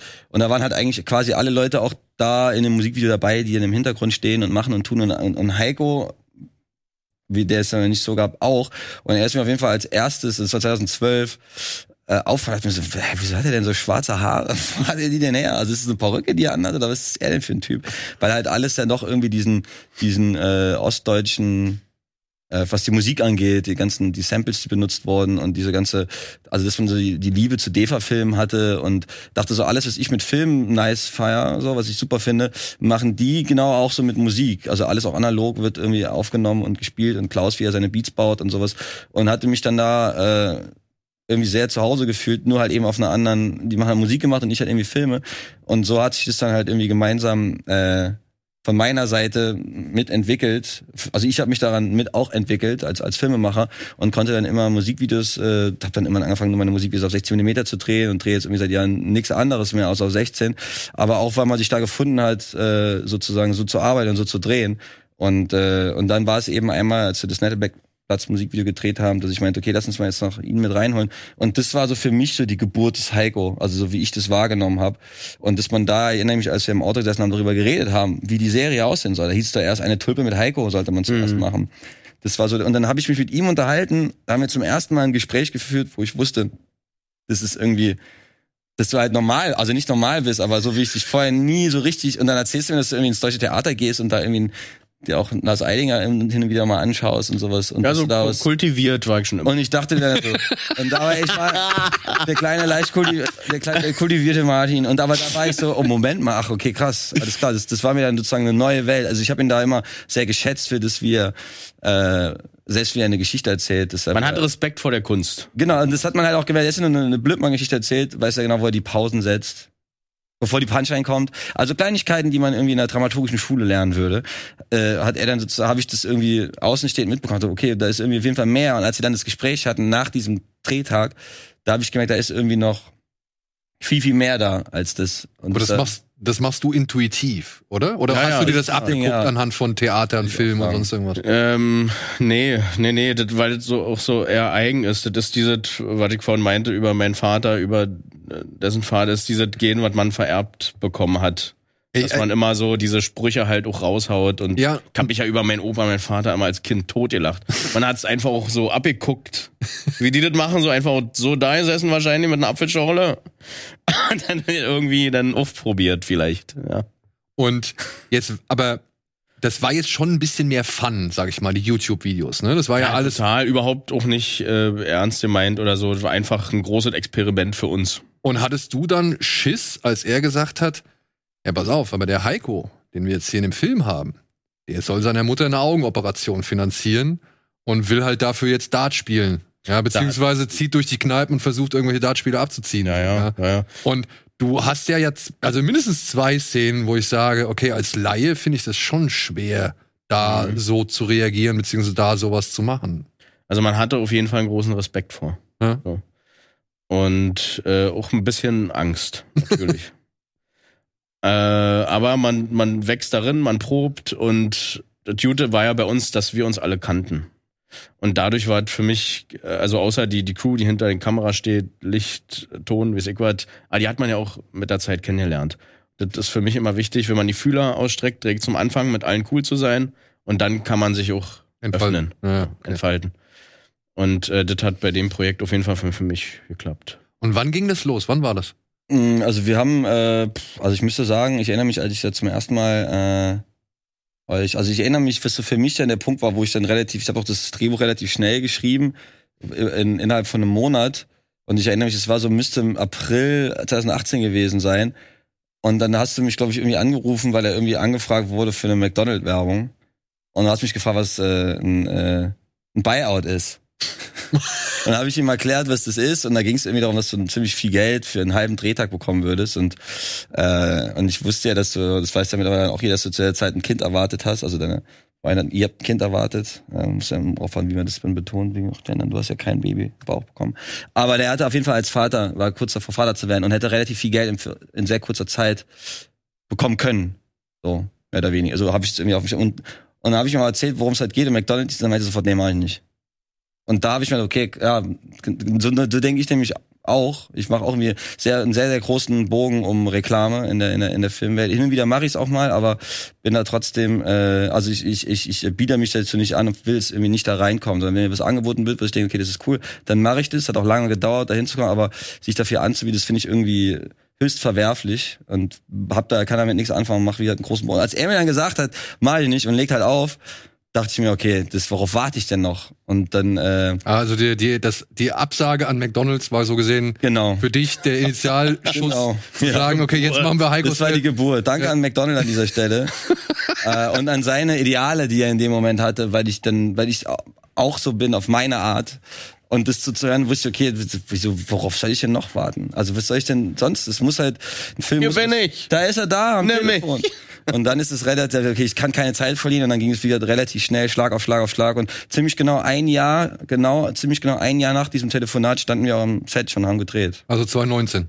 Wir haben gedreht im Februar 2019. Und boah, wann hast du wann hast du aber wann habe ich denn wann habe ich denn Figaro 12? Nee, die 2017 auf dem 17, Fantasy ne? Filmfest. Ja, genau. Also das heißt, du hast dann 2015, 2016 Wir haben 2015 September aus Wölfe gedreht. Dann hat es, das dauert halt immer bei so kleineren Filmen. Ich werd ja, bin ja immer jemand, der grundsätzlich nicht gefördert wird. Ähm, und dann ist es so, dass es man da natürlich der Weg viel schwieriger ist und viel länger dauert. Und merkst auch jetzt, dass halt jeder Schritt also selbst wenn man es dann schafft, einen Film zu drehen, ist dann der nächste Schritt, wie kommt man auf ein Festival? Und wenn man dann auf dem Festival irgendwann angenommen wird, dann finde ich, wie kriegt man jetzt zu einem Verleiher? Und selbst wenn man einen Verleiher hat, wie kriegt man jetzt an die Kinos? Weil jetzt merken wir auch, nachdem man diesen ganzen, die Pandemie und den ganzen den ganzen Kram, der in der Pandemie auch entstanden ist, dass wir das, das, das Sky-Eklat noch äh, mitbekommen. Also dass so viel Käse entstanden ist und so viel Herzblut und Schweiß und alles irgendwie rein und dass man jetzt noch irgendwie merkt, okay, obwohl man jetzt einen Film hat und man irgendwie auf dem Filmfest München äh, den Darstellerpreis gewonnen hat, also irgendwie extrem viel und die Kinos immer geplatzt sind bei unseren Vorführungen, selbst jetzt sagen noch Kinos, nein, nein, den wollen wir nicht zeigen, da kommt doch keiner und und so weiter. Und wir denken, das kann doch nicht sein, also was muss man denn noch alles tun, um irgendwie ähm, so einen gewissen äh, so, so, so einen Stellenwert dass man ernst genommen wird, dass man einen Film gemacht hat. Und das ist halt, wenn du halt kein kein äh, kein Filmförderlogo auf deinem Poster unten rechts ganz klein hast und das dann damit irgendwie finanziert ist, dann ist es extrem schwierig weiterzukommen, weil halt Filmfestivals werden ja auch von Förderanstalten gefördert. Und die wollen natürlich keine Filme zeigen, die nicht gefördert wurden. Also warum, warum auch? Warum sollten sie das tun? Die werden ja sagen, die Filme, die nicht von uns gefördert sind, sind ja besser wie die, die wir gefördert haben. Und das ist ja Quatsch, dass man dann Filme wie wir und wie unseren Film. Von daher auf jeden Fall großes Dankeschön ans Filmfest München und Christoph Gröner, der den Film gesehen hat damals und meinte, der muss hier laufen. Sonst weiß ich ja auch nicht so. Wo wird man sonst wahrgenommen? Ja, also verstehe ich halt auch nicht, weil ich sag mal so, ihr seid schon ja schwer vom Lokalkolorit geprägt, sag ich jetzt mal. Also ihr seid schwer für die Berliner Region, sag ich mal, ähm, ähm, attraktiv. Klar. Ja, Aber wenn ich mir jetzt angucke, diese Eberhofer-Krimis, die waren am Anfang auch nur in Bayern in den Kinos ja. und sonst nirgendwo. Ja, und inzwischen laufen sie deutschlandweit und inzwischen werden sie Nummer eins. Manta Manta voll normal. Es hat ja auch nichts. Es ist ganz Deutschland, weil mir war es auf jeden Fall auch wichtig. Klar, es ist sehr berlinerisch. Und Also ich bin ja selber auch gar nicht aus Berlin. Ich komme ja eigentlich aus Trier, was ja auch wieder ganz weit weg ist. Und äh, wohnt zwar jetzt seit elf Jahren in Berlin, aber es ist so trotzdem, dass es natürlich wichtig ist, dass dieses diese Kneipenkultur, was ja, was ja, was ja Deutsches ist, weil es gibt's ja in jedem Land. Es gibt italienische Bars, da weiß man genau, wenn du in eine italienische Bar gehst, ist eine italienische Bar. Es gibt's in England, es gibt's in Frankreich, du weißt genau, wenn du da reingehst in eine Bar, du weißt, in welchem Land du bist. Und ich fand irgendwie, dass bei deutschen Filmen das irgendwie nie authentisch und echt irgendwie dargestellt wird. Also es wirkt dann immer irgendwie geleuchtet. Also ja, wir waren jetzt, also habe ich das Gefühl, also ich meine, du kannst mir sagen, wenn ich mich irre, ich, wir waren ja jetzt gerade hier, äh, haben ja Sightseeing im Goldenen Handschuh gemacht und äh, die auf jeden Fall auch nochmal ein ordentlicher Laden war so und hab dann halt irgendwie gehört von, dass halt, dass man da den Laden äh, im äh, im Babelsberg nachgebaut hat, um da in der Kneipe zu drehen. Was ich verstehen kann mit so einem großen Budget, dass man da halt nicht irgendwie sagt, wir drehen im Goldenen Handschuh, aber wir haben in unserem, in dem Pendant vom Goldenen Handschuh in Berlin in, in sieben verschiedenen solchen Kneipen gedreht. Klar war der Goldene Handschuh schon heavy jetzt, als wir da waren.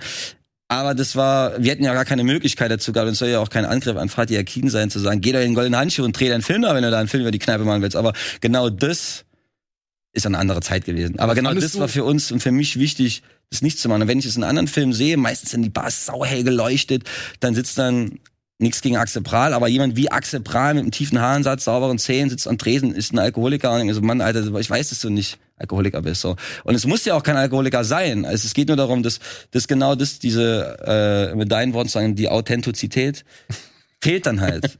und äh, gerade bei so einem Film, was, wie wir das Thema behandeln, ist es mir wichtig, da halt irgendwie als Filmemacher das äh, mit Respekt irgendwie zu behandeln. Also es und das ist halt egal, worüber man spricht, also äh, in welchem Metier. Also Herr Lehmann findest du auch nicht? Also ich mochte, äh, also ich meine, lustigerweise, dass du Herr Lehmann sagst, das wird halt auch, im, also ich mein, ne, wir reden jetzt da auch wieder so ein bisschen her. Ich mochte Herr Lehmann, ohne Frage. Ähm, ich fand aber auch die Kneipenszene, das sah halt auch wieder aus wie Flutlicht, also so wie hier jetzt. Das Licht ballert so rein. Geh mal in eine Kneipe, wo ist es denn so hell? Also ich meine, klar, der Film spielt jetzt auch wieder ne, zu der Wende, vielleicht nicht, ich, ich war nicht in, in der Kneipe in den 80ern, Ende 80ern, vielleicht waren da einfach Flutlichter aufgebaut. Aber ich finde, so, so sieht keine Kneipe aus. Also es gibt Kneipen, die sind sehr hell.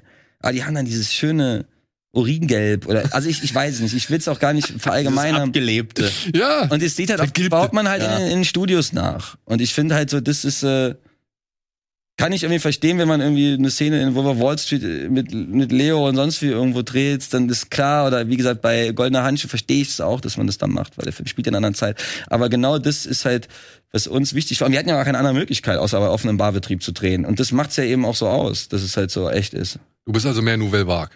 Definitiv. Also Cinema Verité und halt Nouvelle Vague ist zumindest, also nicht, dass ich da, das war vielleicht dann noch mehr, als ich Anfang 20 war, als zumindest das, was ich zu der Zeit mitgenommen habe, was Filmemachen an sich angeht, dass man halt irgendwie äh, am Männchen dran ist. Und deswegen finde ich auch irgendwie Schauspieler besetzen in der Form äh, falsch. Ich finde es irgendwie wer, also bei allen anderen Filmen, die ich jetzt auf dem Schirm habe, die ich jetzt hoffentlich in der nächsten Zeit drehen kann, ist es auch so, dass ich den Main Cast mit drei, vier Leuten besetzen werde und der Rest des Kosmoses ist halt aus dem, aus dem Milieu oder aus der Welt oder was auch immer, was man, worüber man spricht.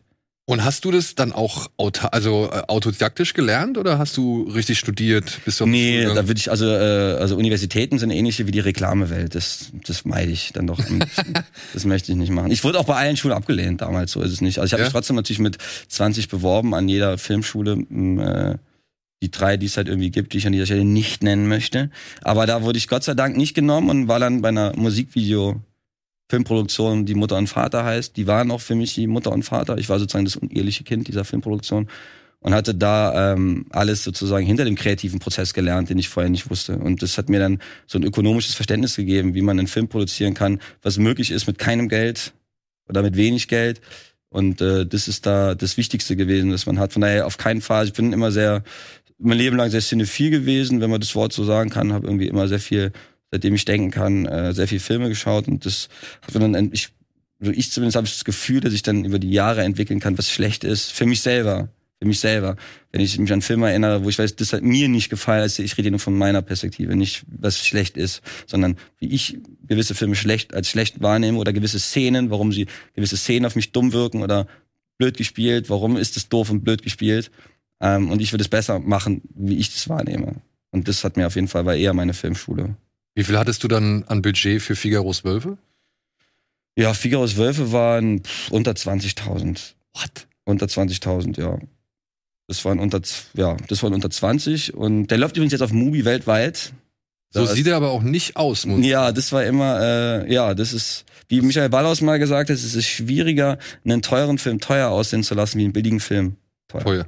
Und das, äh, genau, ich bin da immer sehr visuell, bin da ein großer Fan von, von allem, von, äh, von Dolly Zoom Schwenks, also alles, was irgendwie das Kino ausmacht, was man nicht eben mit dem normalen Auge wahrnehmen kann. Also dieses, die Berliner Schule finde ich auch schön, wenn man das so bezeichnen kann. Es gibt ein paar Filme, Herr Dietrichsen und so. ja, auch, also ich meine, wenn ich jetzt irgendwie, was ja jeder vielleicht irgendwie dann kennt, so gerade Sachen wie Toni Erdmann aus Systemsprecher, mochte ich beide sehr, habe ich sehr gefeiert. Also auf jeden Fall, auf jeden Fall genauso wie äh, Manade definitiv finde ich gerade aktuell, was deutsche Filmemachern angeht, so die Creme de la Creme, die ich, die ich einfach finde, die was machen, was man international vorzeigen kann. vorzeigen kann. Und ähm, aber es ist auf jeden Fall nicht das, wo ich mich mit identifizieren würde, weil ich in den Filmen ist es perfekt und funktioniert hervorragend so.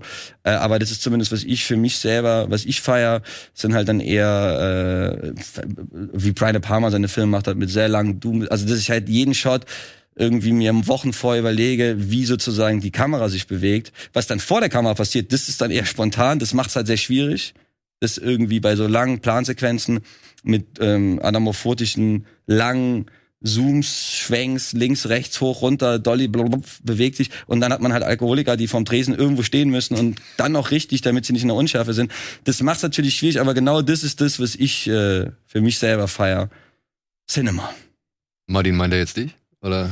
Das große Kino. Mit niemandem anders außer mit ihm ging das auch. Also ich meine, bei ihm ist er ist ja die perfekte Mischung, die Symbiose aus beidem, aus absolut perfekter Schauspieler und Alkoholiker. Laienalkoholiker. so. Und das, das zusammengemorpht ist halt einfach, also ich hätte das mit niemandem anders so äh, umsetzen können. Ja, wo du jetzt halt, wo du das schon ansprichst. Es gab eine Szene, die ist mir dann da, ich habe den ja nur zu Hause als Screener geguckt und ich hab, ich guck die Szene und denk mir so, okay, jetzt gehen sie da hoch und die Kamera ist aber jetzt schon ziemlich lang dabei. Ja. Habe ich nochmal zurückgespult, um zu checken. Ja, warte mal, die war ja bis jetzt ohne Schnitt. Das ist, da brecht ihr in eine Wohnung ein und du steigst aus dem Auto raus. Deine Komplizin steigt irgendwann später aus dem Auto aus, stellt sich vors Haus und wartet irgendwie darauf, dass du ihr ein Zeichen gibst. Die Kamera geht aber trotzdem weiter zurück, geht dann hoch, ja, geht echt. in die Wohnung, in die ihr einbrecht, in die Wohnung rein und dort seid ihr dann plötzlich wieder zusammen zu sehen, Mhm. während ihr irgendwie halt genau das macht, weswegen ihr da seid. So. Ja, ey, super, hast du haarscharf erkannt. War das wirklich Guter alles? Blick auf jeden Fall. Ja, ey, also Geschulter mein- Blick. Ich habe mit meinem Kameramann Elias CJ Köhler, der, mein Zauberer Number One, mit ihm habe ich, erinnere ich mich, bevor ich ihn mit ihm über den Film geredet habe, habe ich ihm gesagt, pass auf, ich hab, es gibt einen Shot, den ich unbedingt, also ich, da war mein Ansatz wieder noch ein bisschen kindlich, den ich eigentlich mich von, von äh, verabschieden will, dieses, ich will den, den krassesten One-Take drehen, den man im deutschen Kino jemals gesehen hat. So ein Ansatz finde ich ist sehr kindlich, davon würde ich mich verabschieden, dass man deswegen eine Szene macht. In dem Film war das eher so, das ist halt der unspektakulärste, spektakulärste Shot sein sollte, weil es halt eben in der, in der Szene an sich sehr, sehr wenig passiert und man als Zuschauer genau weiß, was hier gerade passiert. Und das sozusagen, das wieder das, wenn man Raum und Zeit zusammen morpht, das hat ja Godard schon hervorragend ausgesprochen das, und äh, zusammengefasst in, in unendlichen Tausenden von Seiten, dass es Mise en Scène angeht. Und das finde ich gerade, was mich für mich irgendwie Kino ausmacht. Und mir war es auch wichtig, dass du bist ja der Erste, der es jetzt irgendwie mich darauf anspricht oder uns darauf anspricht, weil ich auch nicht will, dass Leute sagen, boah, diesen One-Take, habt ihr den gesehen, wie geil das Ich ist. fand den geil. Ist es auch. Und wenn man das sieht, ist es spitze, so, freut mich ein Ast, so, das zu hören. Das ist einer, klar, ist null, weil wir waren da halt irgendwie insgesamt 13 Kamera-Operator, die da irgendwie mit dran gearbeitet Ja, haben. aber wie habt ihr die Kamera zum Beispiel vom, von, ich meine, du bist aus dem Auto gestiegen, ne? Also Genau. die Kamera folgt dir aus dem Auto Und raus. da hat, wurde die erste, die, da wird sie wahrscheinlich einmal da übergeben. wird sie zum ersten Mal übergeben. Genau. Und dann fährt sie ja zurück den Bürgersteig entlang und dann geht sie ja hoch. Und dann ist sie im Rückwärtsgehen Genau. von, von Snake, äh, so heißt der gute Mann, wurde beim Rückwärtsgehen äh, in den Kran gehangen. In den Kragang. Und dann ist er wieder weg und dann gab es den nächsten Operator, der die hochge und oben auf dem Balkon stand dann äh, Elias, unser Kameramann, der die dann wieder genommen hat und dann ging es halt irgendwie wieder weiter und so weiter. Genau, das war unser äh, ja und ich fand halt eher, dass man, weil ich wusste genau, man wird jetzt hier nicht einen Ocean's Eleven Supershot oder einen Melville äh, Monster Shot oder Riffifi Super, was auch immer, weil er wollte trotzdem irgendwie einen nice Heist Shot, super Einbruchkram, was auch immer aber halt sehr besonders und sehr eigen und äh, unspektakulär, aber trotzdem super spektakulär. Wie oft musst du dir das machen? War ja nicht so oft. Also wir haben es äh, insgesamt, glaube ich, 18 Mal. Also es war so War gar nicht so oft, oder? also nee, also wir haben halt zuerst das so gemacht, dass äh, eine Safety gedreht, dass die Kamera nicht im Auto ist. Weil wir wussten, okay, das ist nochmal einen draufsetzen, sondern zuerst haben wir den Shot zwölfmal gedreht, wenn die Kamera bereits auf dem Kran war. Und wir haben erst das gedreht, weil wenn wir das hatten, dann so, okay, wir haben wenigstens die Szene. Und äh, aber gedacht war so hätte das also ich hätte das von meiner Seite überhaupt nicht akzeptieren können das nicht so zu machen wie sie ursprünglich geplant war. Aber das macht dann halt auch noch mal im Auto. Da war ja nachher zwei Personen mehr im Auto raus und dann beim Rückwärtsgehen in, die, in den Kran einhängen und dass es halt wackelt oder sonst irgendwie was. Und da wurde auch noch gekurbelt. Das kennt man ja auch von früher. Und ist er dann anstrengend so bei Take 17 oder 18? Nee, das hat irgendwie Spaß gemacht, weil alles so neu war auch. Also man hatte ja noch nicht mal einen Text. So, du bist einfach, du, du, du musst natürlich die Zeiten einhalten. Du hast diese Rahmen, ne, wo, wo du das machen musst, was du dann machen musst, mit dieser Taschenlampe da rumleuchten und so weiter. Aber äh, irgendwie war das interessant und hat auch Spaß gemacht. So. Also wir hätten ruhig noch 20 mehr machen können. Gab es eine Szene, Ich hatte Zeit an dem Tag. ja gab es eine Zeit oder gab es eine Szene, wo du gesagt hast, boah Dominik, ich weiß nicht, ob ich das kann oder das ist mir jetzt hier irgendwie gerade ein bisschen too much? ja das gab's ja, auf jeden Fall. aber nicht oft Nee, Ich nicht zweimal Also ja, wir hatten das einmal, wo ich dann den, den, den Plan vorne hatte, den Einbruch erklärt hatte. mhm. Und das andere Mal war. Aber als er im Scotsman war, wo du das Ding anhast, habe ich dein Gesicht gesehen. Boah, da war ich auch so, ja, da war ich. Wenn, er, wenn es spät wird, da dann hatte ich keinen Bock mehr gehabt. Bin halt ein Frühaufsteher. Ja. Heute, ich war auch schon wieder um halb vier war früh so. Also Wann gehst du ins Bett? um zehn. Okay. Und äh, war aber heute auch äh, nur so, weil ich aufgeregt war, weil hier vor war noch was und dann äh, musste ich noch äh, was mitbringen für ihn und dass ich das alles, ne? Im Kopf habe, so, da mache ich mir dann auch äh, gerne mal selber verrückt. So. und äh, nur deswegen, ansonsten schlafe ich so bis fünf, halb sechs so. Ja, stabil Du durch. bist auch immer, wenn es so 10, 11 Uhr war, ich mir, oh fuck, jetzt ist gleich Drehschluss. Und ich dachte, okay, dann fängt er an. ich habe die meiste Power vormittags. Genau, ja. Und je später der Tag wird, desto. Ja, ja. Ne? Aber bei dem Film, der vor allem abends in der Kneipe spielt? Ja, es war nicht so, es ist Gott sei Dank was im, im Februar und so weiter, ist noch, wird's früh dunkel. Also oder ist lang oder spät dunkel? spät dunkel, ja.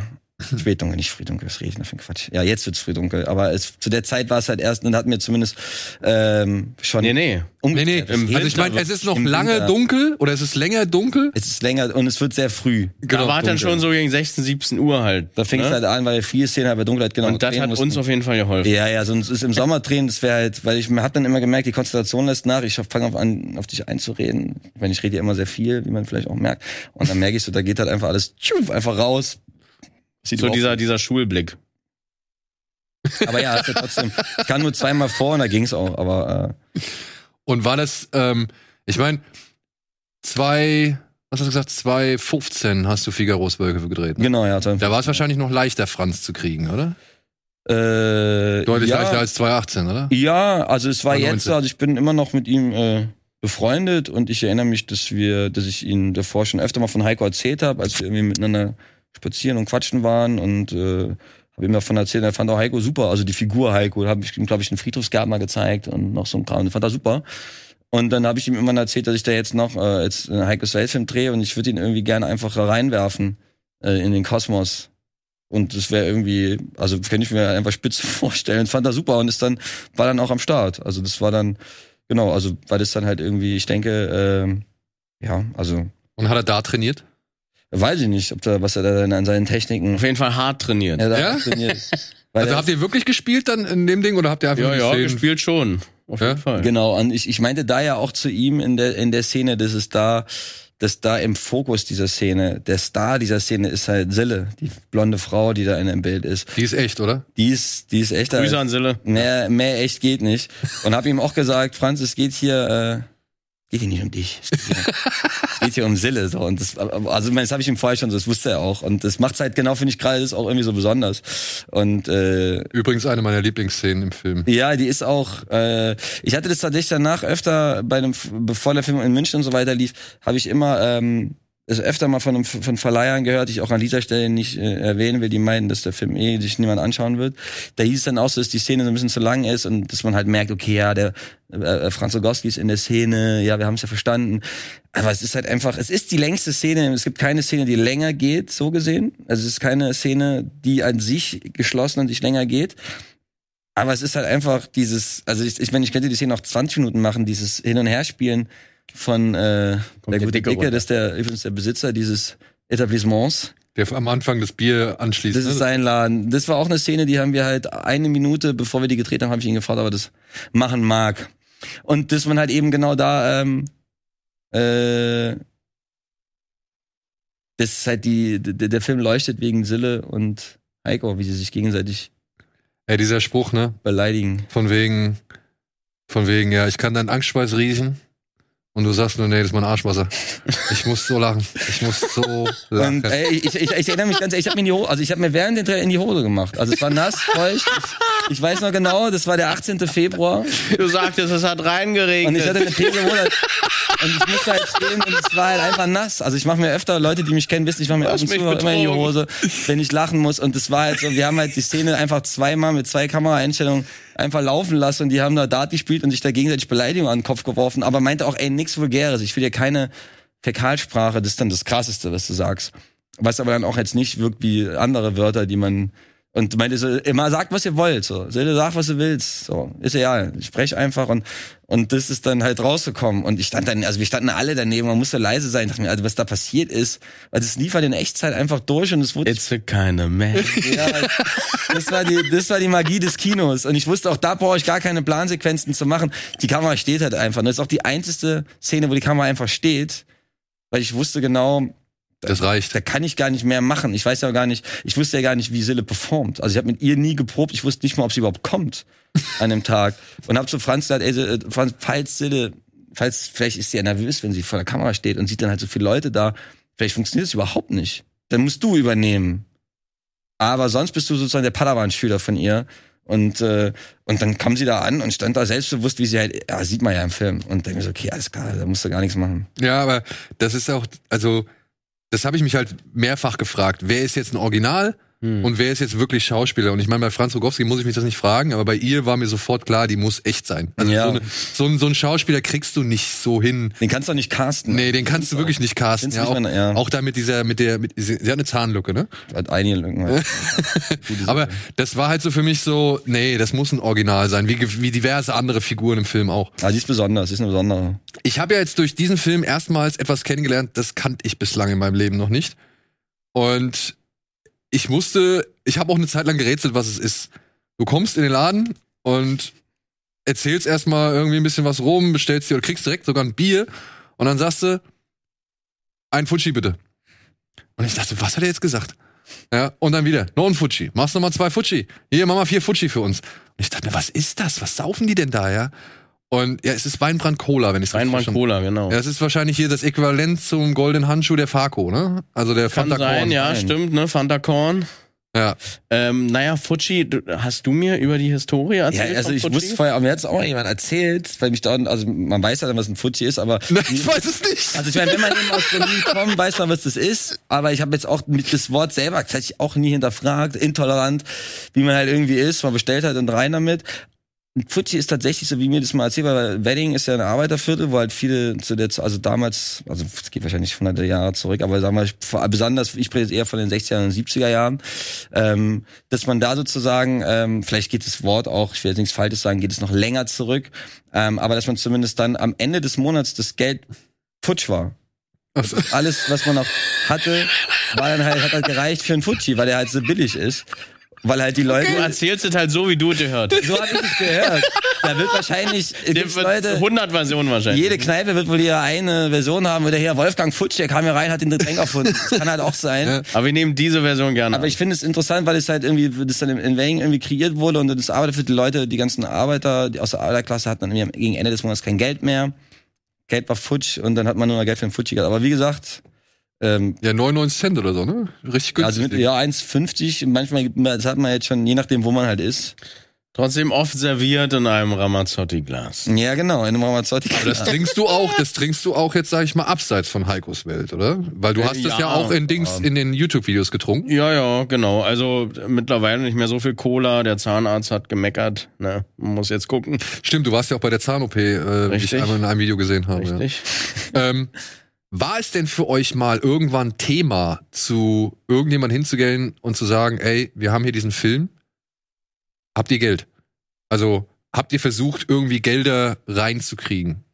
Ja, also also ja, ich habe da äh, also ganz am ganz am Anfang, ganz ganz am Anfang habe ich die, ich war es eine ganz eine abgespeckte Version von diesem Film, und dann habe ich mich irgendwie mit äh, haben wir uns mit Achim Funk, Schacke und Heiko zusammengesetzt, um jetzt alle mal ihren Künstlernamen zu nennen und haben überlegt, wie wir dafür Geld auftreiben können. Und dann da habe ich zum ersten und da war irgendwie so mal im Raum, okay, dann macht man irgendwie vielleicht drei, vier Konzerte äh, und das Geld, was man daher halt irgendwie, das war so meine Fantasiewelt, dass ich mir das ausgemalt habe. Und dann lädt man halt irgendwie alle ein, die in einem Konzert auf auf, auf dem Konzert auftreten können und man nimmt irgendwie das Geld, um den Film zu machen. Aber irgendwie hat man sich davon dann doch wieder verabschiedet, weil dann noch viel mehr Umkosten entstehen würde. Das, Ja, weil aber das war dann die erste, dann bin ich zu Schultheiß gegangen und habe Schultheiß gefragt, ob die uns Geld geben wollen, weil in dem Film ja eh unweigerlich Schultheiß überall zu sehen sein wird. Und die waren auch super nett und super cool und fanden es auch alles super geil. Aber die haben gesagt, naja, in dem Film wird auf eine gewisse Art und Weise Alkohol verherrlicht, zumindest wird es nicht verunglimpft. Und genau das ist mein Punkt. Und da haben dann viele gesagt, das tut mir leid, wir würden euch gerne helfen, aber Heiko kann besser Dart spielen, wenn er besoffen ist. Aber gegen Ende ist es ja trotzdem so, also ich will es ja auch nicht vorwegnehmen, es hat ja auch trotzdem seine Mankos so in, in dem Film. Aber das war dann so, dass wir, äh, genau, also es wurde am Ende dann teilweise privat finanziert. Wir haben auch äh, einen äh, Crowdfunding noch gemacht, was extrem wichtig war, aber Ja, es das war nicht alles. Wir haben halt relativ viel, äh, also relativ schnell, in kurzer Zeit haben wir halt knapp 18.000 Euro über Crowdfunding bekommen, was unendlich wichtig war für den Film. Aber es war natürlich nur ein Bruchteil. Aber der Film gekostet, wie gesagt, äh, sind wir unter 120.000 Euro gewesen, plus minus. Weil ich habe mir das nämlich dann irgendwann im Film, also gerade so zu Beginn gedacht, wo ich gedacht habe, pui, da wird schon eine Menge Alkohol konsumiert und das auch nicht irgendwie großartig hinterfragt. Ja, es gibt diesen einen Moment. Und da habe ich auch gedacht, puh, da, da begibst du dich jetzt aber auf dünnes Eis. Da sitzt Heiko irgendwie an der U-Bahn-Station, ist hackedicht. Ja, hat sich quasi, hat den Pegel überschätzt so Hat ihn überschätzt. und, und oder beziehungsweise nicht richtig eingeschätzt, sagen wir es mal so. Und plötzlich sieht er dann halt hier den Jadefuchs, also die junge Dame, die ihn vorher Aus dem abgezogen hat. und Fat Film ist der Name. Äh, aus Tiger and Dragon, ne? ähm, und, und dann grabst du sie so an. Mhm. Ja, und wo ich gedacht habe, Alter, Alter, das kann auch Ja, haben wir wirklich bös nach hinten losgehen, dass du jetzt A, entweder Ärger kriegst von irgendjemandem, der sich da draußen irgendwie angegriffen fühlt, Mhm. oder aber halt auch, und das ist, glaube ich, das Schlimmere in dem Moment, dass deine Figur halt scheiße wird. Also, dass deine Figur halt plötzlich unsympathisch ist, ne? Ja, Weil, ja. wenn du, weil so wie du sie angrabst, so, ich, ich weiß nicht, war das leicht, schwierig für dich? Hast du dich, also ich kann mir vorstellen, dass das unangenehm war, auch dann für Ja, dich. schon, schon. In dem Moment, man ist dann so ne, in der Szene drin und man macht dann einfach so und man überlegt da nicht so viel. Ne? Also wir haben ja auch äh, Das war ja da wieder viel, so. äh, genau, improvisiert halt viel und auch in dieser Handlung war halt offen, wie, wie was macht ihr da eigentlich so? Äh, irgendeine Handlung muss ja stattfinden. Ihr müsst Ja. ja, da irgendwas machen und ähm, ich wollte halt unbedingt, dass sie da nicht bei dem Turnier mitmacht und irgendwie musste ich das ja auch so zeigen, so, ne? Also da ist man so ein bisschen in der Klemme, ne? Äh, aber ich muss das ja auch irgendwie vermitteln. Und ja, Wir haben uns das aber auch im Schnitt, als wir das gesehen haben, also das war halt das, was am besten aussah. Und da gibt's dann zumindest dann so Momente, die dann, genau wie du sagen könntest, fehlinterpretiert werden hätten können. Aber man, das ist ja in dem Fall n- null Thematik. Aber man, ich weiß, was du meinst. Man könnte das in dem Fall, man, er ist Alkoholiker. Er ist jetzt betrunken, er wartet auf eine Frau bei Dunklen in der U-Bahn. Und er soll eigentlich dein Held der Geschichte Er sein. ist der Held der Geschichte, klar, aber es ist dann halt irgendwo, natürlich ist es dann auch die dunkle Seite des Alkohols, die dann halt in dem Form, dass man sich dann halt in Sachen begeben würde. Und das ist dann, denke ich, eben halt auch irgendwo nicht so, dass man jetzt sagt, ey, Alkohol ist super und das sollte in dem Film ja auch nicht so rüberkommen, sondern man macht dann halt Dinge, die dann eher zwiesig sind. Aber ich finde, weil er halt diese Heiko-Figur, sein Geist fast schon eher wie von einem Kind ist, in eine, auf, eine, auf eine liebevolle, naive Art, ähm, dass es da ja dann nie jetzt irgendwie einen sexuellen Ursprung hätte. Sondern, und ich finde, das würde halt zumindest, wird es definitiv in der, in so einem Moment äh, klar. Aber ja, ich weiß, was du meinst. Wenn man das erstmal so runtersacken lässt, da wartet ein Mann bei Dunkelheit, ist dann halt in dem Fall, wenn man das so trocken sagen würde, absolut richtig. Aber ich denke, so in dem Kosmos äh, hat es da irgendwie weniger Gewicht. Also es hat da, darum geht's ja in dem Fall irgendwie gar nicht. Ja. ja, das war nur so meine, meine Frage. Wenn man jetzt halt zum Beispiel zu Geldgebern geht und die sehen das, was das für ein Film ist und die merken halt, okay, da wird eine ganze Menge Alkohol konsumiert von allen möglichen Figuren und keiner stellt es auch nur irgendwie groß Ja. in Frage. Und du wolltest ja jetzt kein Elendsporno machen. Also ich finde ja, was du Genau, das ist halt das Allerschlimmste. Das Also ich finde ja, was, was, also am Ende des Films, ich weiß jetzt nicht wirklich, welche Botschaft ich jetzt mitgenommen habe oder nicht auch. das Ende spoilern. Nee, nee, nee. Aber ich fand halt schon, wenn man irgendwie sagen kann, selbst wenn man da irgendwie wenig, sag ich mal, für sich selbst rausziehen kann in dieser, ja, wie soll man sagen, in dieser Kneipenballade, sagen wir es mal so, ja. Selbst wenn man da wenig für sich selbst irgendwie großartig rausziehen kann, fand ich aber schon, dass es so ein bisschen schon auch Denkmal eben für diese, in Anführungszeichen, Szene war. So, das sind ja alles Unikate, das sind ja alles Orte, die man ja gar nicht mehr so großartig präsent irgendwo in den Medien Ja. hat, die ja nicht irgendwie die Lifestyle-Hotspots sind, so wo Leute irgendwie gerne verkehren oder die jetzt irgendwie angesagt sind oder durch irgendwelche, weiß ich nicht, Newsseiten, Zeitschriften oder sonst irgendwas Absolut, gejagt ja. werden oder empfohlen werden, so, sondern das ist ja irgendwie so ein kleines, uriges Refugium, von dem es wahrscheinlich immer weniger gibt, oder? Total, voll. Und genau das, was du halt meintest, dass man, also ich hatte es, wie gesagt, zusammen am Ende mit äh, Alexander Schöller produziert, der in dem Film irgendwie sofort irgendwie, äh, hatte da irgendwie mir auch das Vertrauen gegeben und mir das Gefühl gegeben, ey, Dominik, du weißt, was du machst, das klingt alles phänomenal, ich steck da alles äh, an seiner an seiner Energie rein und hat den Film halt ohne ihn, wäre der Film ja auch so gesehen nicht machbar gewesen und äh, mit dem ich den Film zusammen produziert habe. Und ähm, da war es halt so, dass dann nicht diese Fragen halt herkommen, was ist jetzt irgendwie ich hätte es so oft im Nachhinein gehört, so, ach ja, ist ja interessant mal, dass die halt die Alkoholiker und die Kneipenleute, vor allem weil es auch immer Alkoholiker heißt, dass die ja gar nicht kriminell sind und nicht aggressiv sind. Und ich so, natürlich nicht. Also natürlich sind die Leute nicht alle kriminell. Das ist für ein Quatsch. Also so ein Müll, dass man halt direkt immer denkt, und so wird's halt oft in, äh, in deutschen Filmen irgendwie dargestellt, dass halt die gewisse Schicht, die Menschen, die in Kneipen sind, meistens irgendwie Alkoholiker sind oder äh, Quatsch, Alkoholiker ja, ähm, kriminell sind und unfreundlich und aggressiv und sowas. Aber letztendlich, so wie ich die Menschen irgendwie kenne, äh, mein Vater hat eben auch eine Kneipe gehabt, bei der in der Dart gespielt wird, in dem ich sehr jung immer gewesen bin. Ähm, mit, mit 12, 13 und so weiter. Und das sind alles mit, Leute mit Herz. So. Und das finde ich irgendwie schön. Und darum ging es mir auch. Und auch gar nicht so eine Trauerballade, wie du gesagt hast, dass, dass man halt irgendwie sagt, okay, man, es gibt halt in Deutschland, äh, so wie ich auch aufgewachsen bin, man hat dann irgendwie als alleinerziehende Mutter, gibt es die Momente, man hat einfach nicht genug Geld, um sich die Winterreifen wechseln zu lassen, damit man arbeiten gehen kann im Winter. Also auch wenn man das denkt, so als als jemand, der nicht aus äh, aus Deutschland kommt, der wenn man irgendwie aus einem anderen europäischen Land kommt oder sonst wo, denkt, okay, Deutschland, da gibt's diese Probleme nicht. Aber die Leute, diese Probleme gibt's so und das sind die Probleme, die ich auch mit denen ich aufgewachsen bin. Es gibt Leute, denen geht's viel viel schlechter. Das darum geht's ja gar nicht. Aber das ist das, was ich halt eben auch kenne und das ist das, weswegen ich darüber sprechen will und, äh, und wollte es ja auch gar nicht überdramatisieren. Das ist ja nicht, dass da rumgeheult wird, oh, wir haben, wir können nicht, sondern es ist halt einfach so, na alt, klar, brauchen wir, machen wir irgendwie. Und dass es darum geht und dass man nicht da irgendwie, das ist einfach alles so, Mit dem Finger drauf zeigen. ja, und das war irgendwie Quark, sondern dass man das irgendwie aus was Traurigem was Positives macht. Fühlst du dich da auch eher wohl als, sag ich mal, keine Ahnung, auf dem Hip-Hop-Jam oder irgendwie sowas? Oder? Ja, auf jeden Fall. Also Hip-Hop-Jam würde ich mich eh nicht so sehen. Aber ich meine, die Unbedingt. kennt man doch auch da, oder nicht? Vielleicht. Also wie man heute auch in der Kneipe gesehen Ja, hat. Im goldenen Handschuh wurde auch, so ein gesichtstätowierter Mann kam dann direkt und wo ist Gisela? und ich denke, warte mal kurz, Gisela, ach ja, das na, er Video will uns rausschmeißen. Und ich dachte, ja, der will mir eine Wäsche oder so. Er sagt, nee, das ist, hey, der feiert dich so. Okay. Hey, hallo. Darf ich mich hier hinsetzen? Aber, Und, aber äh, ja. Ihr, ihr schreibt immer, oder ich habe jetzt so oft gelesen, ja, der Film um die Berliner Kultatze ähm, Heiko. Ja, das wird immer so betitelt von Genau. Aber dann muss es doch schon vorher einen gewissen Hype zu deiner Kunstfigur gewe- gegeben haben, oder nicht? Vielleicht durch. Weil den Film hat ja jetzt noch kaum einer gesehen. Also Ja. der tätowierte Glatzkopf im, im goldenen Handschuh, Ja. der muss dich ja irgendwo anders gesehen haben. Der muss ja irgendwie anders von dem mitbekommen haben. Entweder das YouTube-Format oder ähm, ne, auch die Musikvideos, wo man mit dir gemacht hat.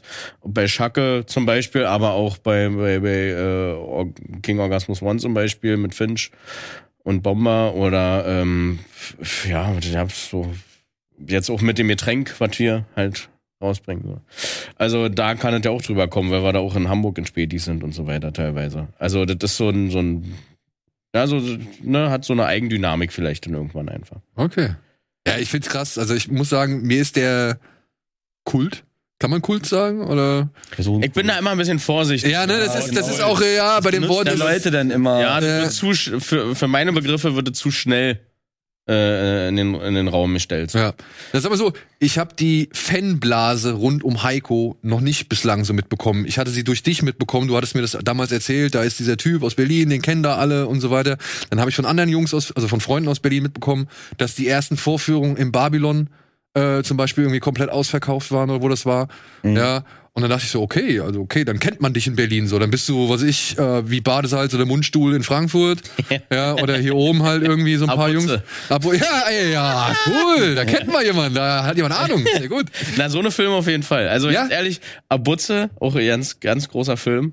Äh, äh, deutsche Kulturgut. Ehrlich. Und natürlich äh, der Herr Brösel mit Werner, Werner? Beinhardt. So. Ja, gut. Hat einen, ne? Hat man immer mitgenommen, so wunderbar. Klar. Hat Spaß gemacht. Ja, das waren auch so die, weiß ich nicht, das sind so diese kleinen Ja, äh, Fan, Fangemeinden so, die Ja, ich ja. auch im Laufe der Jahre dann immer kennengelernt habe. Und ich finde es cool. Also ich meine, ich kann mich da in jeden, in jedes Ding einarbeiten, weil ich finde, ich finde es faszinierend, wenn jetzt wie in deinem Falle schon halt ein gewisser ja, ein gewisses Worldbuilding existiert. Also eine gewisse Welt wurde bereits schon aufgebaut und die wird jetzt noch in dem Film nochmal ausgespielt. Also ich weiß nicht, wie es ist, wenn Leute, die dich vorher kannten, jetzt den Film sehen und dann sagen, ja geil, das ist ja wie damals oder wie das und das oder ich weiß nicht, ob die dann irgendwelche Rückschlüsse ziehen aus die Ich denke, YouTube-Videos. denke schon. Also, dass das da, also ich glaube auch, auch, was du eben meinst in Berlin, ich meine, auch selbst als sie auf dem Filmfest München gelaufen sind, da waren auch alle Vorstellungen sind geplatzt und halt, die waren halt ausverkauft, eine Viertelstunde nachdem die Tickets, die meinten auch da zu uns, ist ja bei euch wie mit den Rolling Stones, weil es war halt einfach, es gab Tickets zu kaufen. Guter Vergleich. Also Den nehmen wir an. Sehr, Gut also hab ich auch geehrt, das gehört, aber es war halt da auch so, und wir sind natürlich dankbar und denke mir so, deswegen will ich irgendwie Filme machen, weil die Leute irgendwie das sehen wollen, was man gemacht, was man, was man gemeinsam gemacht hat. Und gerade jetzt diese Figur Heiko rund um den Nordachse Kosmos, die hat man ja auch über Jahre liebevoll aufgebaut. Und das nicht nur ich, sondern, sondern er, so wie der gesamte Kosmos, der damit zu, zusammenhängt. Und wenn irgendwie Schacke äh, oder eine Nordachse-Tour irgendwie ist und dann ist und du halt irgendwie mit dabei bist, egal ob es dann irgendwie Köln, Stuttgart, München oder was auch immer ist, dann, dann rufen alle seinen Namen. Heiko, Heiko. Es kommt halt überall vor. Also es ist nicht nur in Berlin so. Natürlich ist es erstmal in so einer Blase, die man hat, aber mit dem Film wollte ich auf jeden Fall unbedingt nicht so einen Proletenfilm Prollo machen, wo es dann heißt, okay, das ist nur für die Lust. Leute, sondern es ist halt eher Cinema. nicht, irgendwie, nicht nur dafür, sondern sollen halt im Bestfall beide abgeholt werden. Das ist halt irgendwie der, der Gaswasserinstallateur nach Feierabend sich riesig freut auf Heikos Welt, so, weil irgendwie er einfach denkt, jawohl, ist einer von meinen Leuten, so. Aber das halt auch eben eine Intendantin von den Münchner Kammerspielen, die den Film ja auch äh, in München bewertet, dass die den auch, dass, dass die damit auch was anfangen kann. Und das denkt so, wow, wer ist er denn? Wie hat er das denn gespielt? Ist ja total. Und, und genau das finde ich so, das ist eine, eine Ehre für mich, ist eine Ehre für ihn und ähm, dass man alles mitnimmt und nicht nur sagt, ey, wir machen einen Film nur für die Art, sondern von Leuten. So. Ja, Und also- das ist halt Quatsch. Ich könnte sagen, also, das ist nur meine Meinung, aber ich könnte mir, ich, ich könnte auch durchaus vertreten zu sagen, wenn ich jetzt ein Arthouse-Kino betreiben würde, ich lasse da Heikos Welt laufen, genauso wie ich im Multiplex laufen lassen würde. Also ich finde, der ist in beiden Spielstätten, hat er seine Ja, wir haben auch beide tatsächlich. Und das ist halt, das, das, nicht jeder hat das im Verstand, aber genau das denke ich eben auch, dass ich halt glaube, es ist bei, auf beiden Seiten in dem oder anderen Fall irgendwie sehr gut irgendwie funktionieren kann. Ja, jetzt muss ich halt noch auf eine Sache, ja, ja, das kriegen wir hin. Auf eine Sache würde ich jetzt halt nochmal gern zu sprechen kommen, denn während wir oder nachdem wir das erste Mal Kontakt aufgenommen hatten, das ist schon letztes Jahr halt gewesen, Ja, ja. Irgendwann bekam ich über Instagram bekam ich eine Nachricht von einem Zuschauer und der hat mir dann so eine Art Videoclip geschickt und hat gemeint, ey Alter, guck mal hier, hast du das gesehen? Hast du davon mitbekommen? Da gab es einen Vergleich oder eine Gegenüberstellung von einer Szene aus eurem Film mit einer Szene aus der Sky-Serie Die Wespe. Zu diesem Zeitpunkt kannte ich Heikos Welt noch nicht. Also ich kannte nur den Titel und ich wusste, wir hatten miteinander gesprochen. Ich wusste, okay, den werde ich mir jetzt irgendwann angucken, weil du gesagt hast, wir kriegen Kinostart. Habe ich gemeint, super. Wenn der Film ins Kino kommt, was er jetzt halt kommt, äh, werden wir gerne drüber, äh, reden wir gerne drüber. In der Zwischenzeit war ich aber dann eingeladen worden auf das ähm, Seriencamp Festival in München. Mhm. Und die hatten mir gesagt, also da war ich in der Jury und die haben halt immer so, ähm, also da war ich in der Jury für so eine neue deutsche Serie, oder nee, nicht neue deutsche, neue Serien, die jetzt demnächst rauskommen, hier Einschätzung von, von Leuten, die sich irgendwie ein bisschen damit beschäftigen. Und da saß ich mit äh, vier, mit drei weiteren Leuten ähm, in der Jury und hab halt, wir haben mehrere Serien geguckt. Unter anderem halt auch die Wespe. Und ich muss sagen, ich, ich mag den Hauptdarsteller, ich, ich hab die Serie geguckt und ich fand's, ich fand's unterhaltsam. Also ich, ich fand es sympathisch. Ich fand das Milieu cool, ich fand, dass es auch nett in Szene gesetzt worden ist. Es hatte so ein bisschen etwas überspitzten Look und Touch, so. Aber alles in allem fand ich das jetzt Mhm. nett. Ich weiß, das ist nett. Nett klingt immer, immer so ein bisschen fast schon negativ, aber ähm, ich fand das wirklich anständig und in Ordnung. Ich konnte das gut unterhaltsam gucken. Und dann kriege ich diese Gegenüberstellung und dachte mir so, wow, das ist schon wirklich hart eins zu eins übernommen. Also gerade die Szene, die ich glaube die erste Szene von dir, wo du deinen ersten Dartfall wirfst, Doppel eins. Doppel eins, genau. Nee, Triple, oder? Doppel eins, glaube ich, ne? Ist am Anfang ist, äh, ist, ist eine Doppel Eins. Also Doppel- Aber ja, ist, ja, aber ja. Ja, aber egal. Und, und dann sehe ich diese Szene und dann sehe ich die Szene aus der Wespe, die ich ja selbst schon gesehen hatte und dachte mir so, oh, das ist aber doch verdammt identisch so. Wie konnte das passieren? Oder was ist da passiert?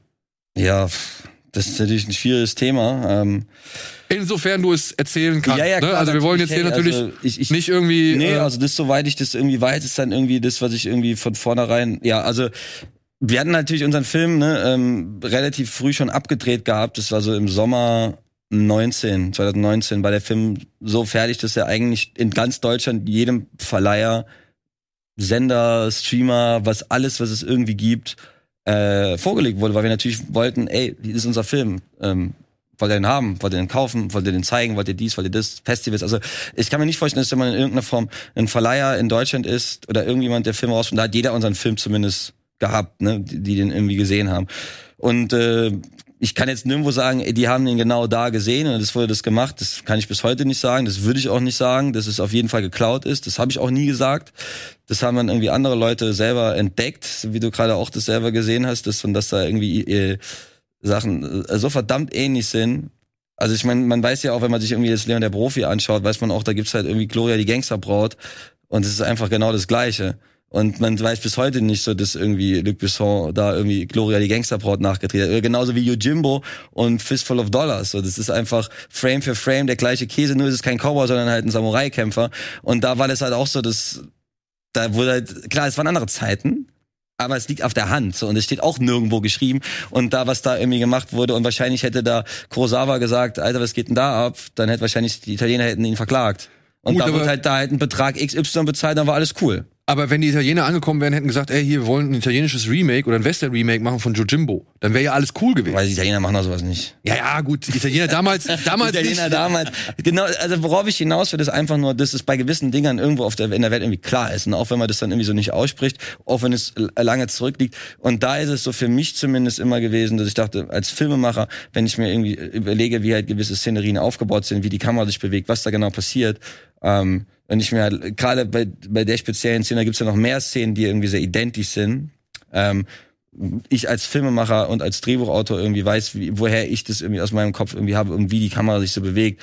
Und da muss ja irgendwie der Kameramann von der Wespe oder die, die Regisseurin, ohne denen das irgendwie vorzuhalten, ist es halt irgendwie einfach sehr, sehr weit hergeholt, dass es halt Zufall sein kann. Natürlich wurden dann irgendwie Beispiele dargestellt, von denen, die das irgendwie äh, sein sollte, weil sich das dann jetzt doch irgendwie mit einem äh, Gerichtsverfahren irgendwie auf lange Sicht wahrscheinlich ziehen wird.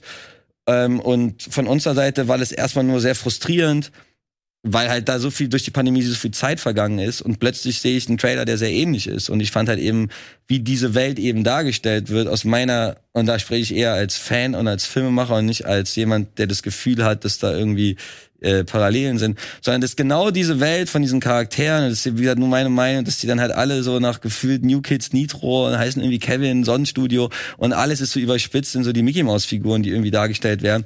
Das ist halt genau das, wo ich von vornherein dachte, genau das ist Mickey Mouse Kram, das will ich auf keinen Fall mit Heikos Welt machen.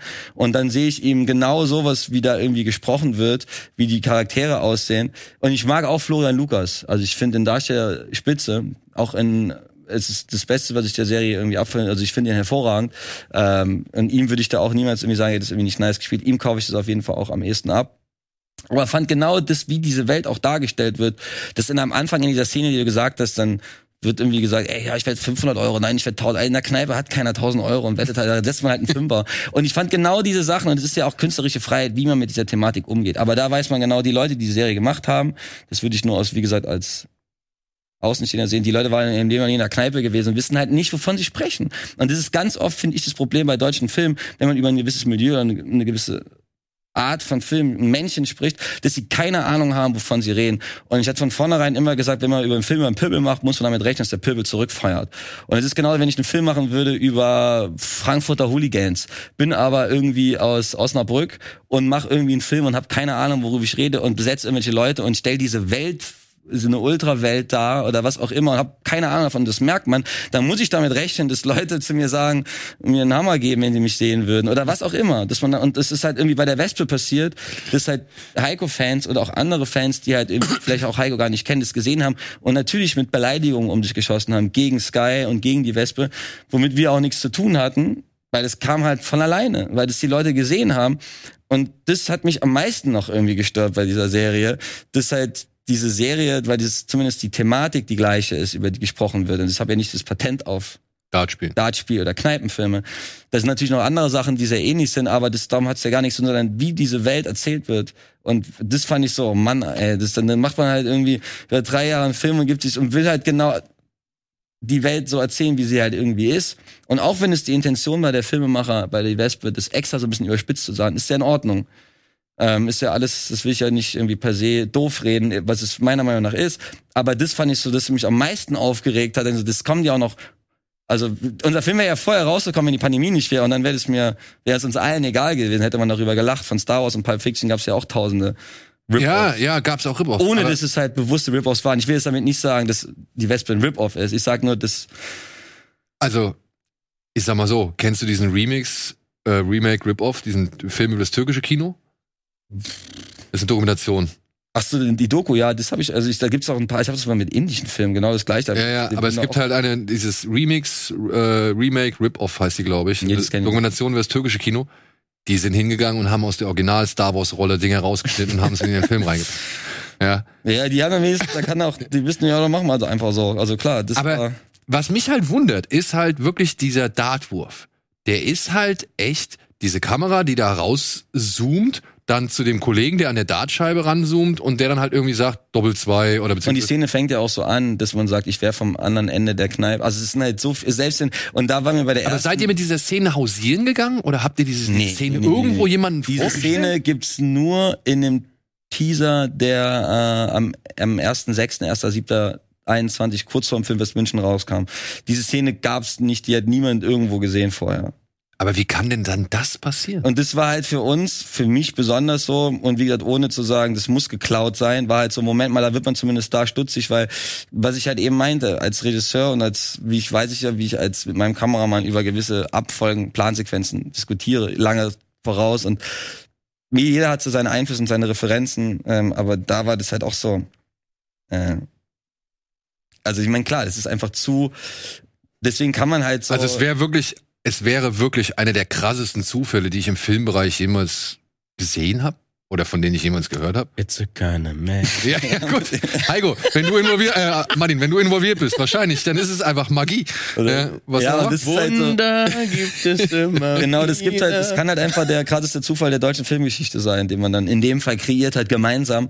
Und äh, genau, also wie gesagt, man, es wird sich jetzt, äh, ja, ich wurde dann als äh, Privatperson dann letztendlich angeklagt Und das wird jetzt dann, äh, ja, wird sich jetzt erstmal sehr lange ziehen. Aber das ist auch, wie gesagt, ich weiß gar nicht, was man irgendwie dann, weil es wird ja bei jedem Satz, den man irgendwie sagt, äh, also uns wurde ja auch dann zur Last gelegt oder uns angegriffen dafür, dass halt so eine, viele Leute sie dann auf Instagram beleidigt haben, was und das war dann auch unsere Schuld plötzlich, aber wir haben gesagt, ey, das ist, sind nicht unsere Leute gewesen und wenn es Leute sind, dann hat man die halt aufgeregt und das meine ich halt eben mit, das kann, man muss man halt rechnen. Das Ja. Geld kann schon recht haben.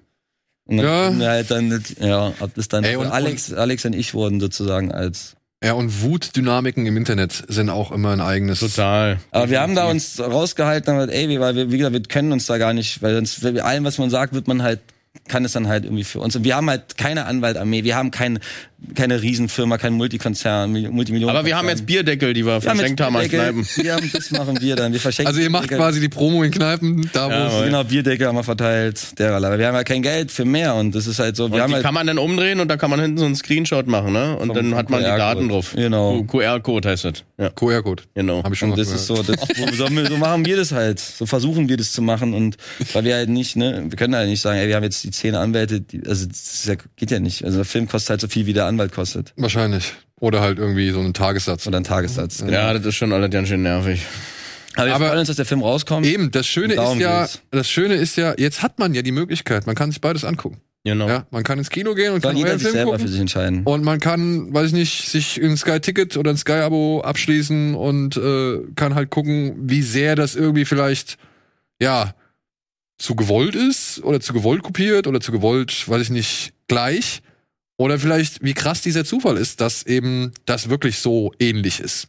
Ja, ich meine, es gibt ja immer, guck mal damals bei Armageddon und Deep Impact. Ja. Ja, ich meine, da muss auch irgendwo durchgesickert sein, dass das Studio jetzt einen Meteorfilm machen will. Oh ja, dann machen wir jetzt immer auch schon. Aber ja, das sind halt so diese, diese großen Topics, die dann halt irgendwie aufgegriffen werden, wenn es irgendwie, es gab ja dann auch dann irgendwie plötzlich das Mars-Thema. Dann hat irgendwie Carpenter einen Mars-Film gemacht, dann gibt's dann irgendwie von Brian Palma diesen ganz komischen Mission to. Mars. Das ist halt dann einmal, dann ist Mars angesagt, so. Und dann ist, also das ist ja eine Sache. Aber ähm, ich will jetzt auch gar nicht wieder auf die inhaltlichen. Es geht ja nicht nur um diese eine Szene oder man redet über über einen Hauptdarsteller, der einen Schnäuzer trägt und Dart spielt, sondern es sind ja halt, ne, wie gesagt, es gibt ja da von Fo- Folge 1 bis zum Ende. Kann sich jeder selber ein Bild von machen, wenn er möchte. Ich würde aber eher sagen, schaut euch lieber Heikos Welt an Ja, gut. ja, gut. und äh, supportet äh, Ey, mit Herz. Ich sag auch gerne, schaut euch Heikos Welt an, weil A, deutsche Produktion, die halt eben nicht 0815 ist, sondern halt mal wieder was anderes beleuchtet, authentisch, äh, mit irgendwie gewissen Figuren umgeht, lustig ist. Ich muss auch sagen, von ein paar Szenen hättest du dich trennen können. Beziehungsweise von, von ein paar Szenen hättest du vielleicht ein bisschen eindampfen können. So, Da ja. gab's schon ein paar, die rausgeflogen sind, die kommen dann auf die Blu-ray. Ja, okay, ich bin gespannt. Aber alles in allem finde ich Da das. waren noch andere Szenen. Also Andere Sachen. bei Letterbox, ich weiß nicht, seid ihr bei Letterbox vertreten? Ich bin da vertreten. Kennst du Letterbox? Ist das sowas wie Twitter? Nee. Ja, nicht ganz. Ist sowas wie IMDb, ist so eine Filmseite, wo man halt Okay, äh, nee, nee, so eigene da Reviews zu. Filmen Okay. schreiben kann und so weiter. Da hat einer zu Heikos Welt einen schönen Satz geschrieben, hat gemeint, ey, ist wie absolute Giganten aus Berlin. Schade, dass ich nur aus Hamburg komme. Ja, das habe ich auch gesehen. Und äh, ich fand, ich fand das, das war ein schöner Vergleich. Fand ich auch, hab mich auch geehrt. Das Ja. ja. aber Florian Lukas, guter Mann. Ja, genau. Und äh, Sebastian Schipper. Eben, ja. Ja. Guter Mann, Und da ja. gibt's auch eine geile Kneipenszene. Das ist nämlich, glaube ich, hier in der Barbara Bar gedreht worden auf dem Kiez. Ja, da ey. haben sie nämlich alles schön dunkel und rot gelassen, Da, so wie da es sieht's authentisch aus. So sieht eine Kneipe und eine Pinter aus, die verschmiert und verschmixt ist. Da ist es, da wird's richtig gemacht. Als wir gerade im Handschuh waren, habe ich gedacht, wo ich aufgestanden bin, dass die Bank an meinem Hintern weiterklebt. Also heftig, authentischer jetzt ja auch nicht also, mehr. ja, nein, Ich weiß nicht, wie man hier. diese Musik hast du schon am Ende der Alter, Straße Ja, gehört. das war hardcore. Die wollten Feierabend weiß machen. nicht, wie ist denn so bei euch der, die, die die Wahrnehmung vom Handschuh? Ist es so? Du, pass auf, früher haben zwei Freunde von mir, die haben direkt am Kiez gewohnt, ziemlich weit oben in so einem Haus. Das war direkt gegenüber vom Knallermann. äh, wie hieß der andere? Oh, scheiße, ich weiß die Namen nicht mehr. Also es war auf jeden Fall der Knallermann, dann gab's noch zwei Kneipen daneben. Und äh, rechts davon war so eine Kneipe, wo wir halt immer, wo wir irgendwann am Abend, es war am Hamburger Berg, genau, es war auf dem Hamburger Berg, wo eh viele Da waren Kneipen wir eben. Ist doch da. Am Hamburger Hill. Genau, wo halt viele Kneipen sowieso sind und dann, ich weiß nicht, bei der einen haben wir Mexikaner getrunken und so, ja.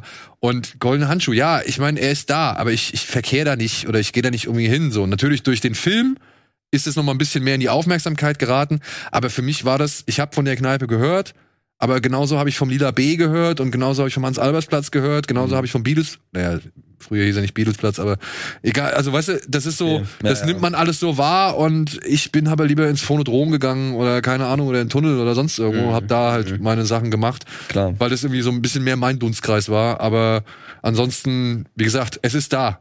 Und Ja. wenn man mal irgendjemanden irgendwie zu Besuch hat, der da unbedingt hingehen will, dann geht man dahin.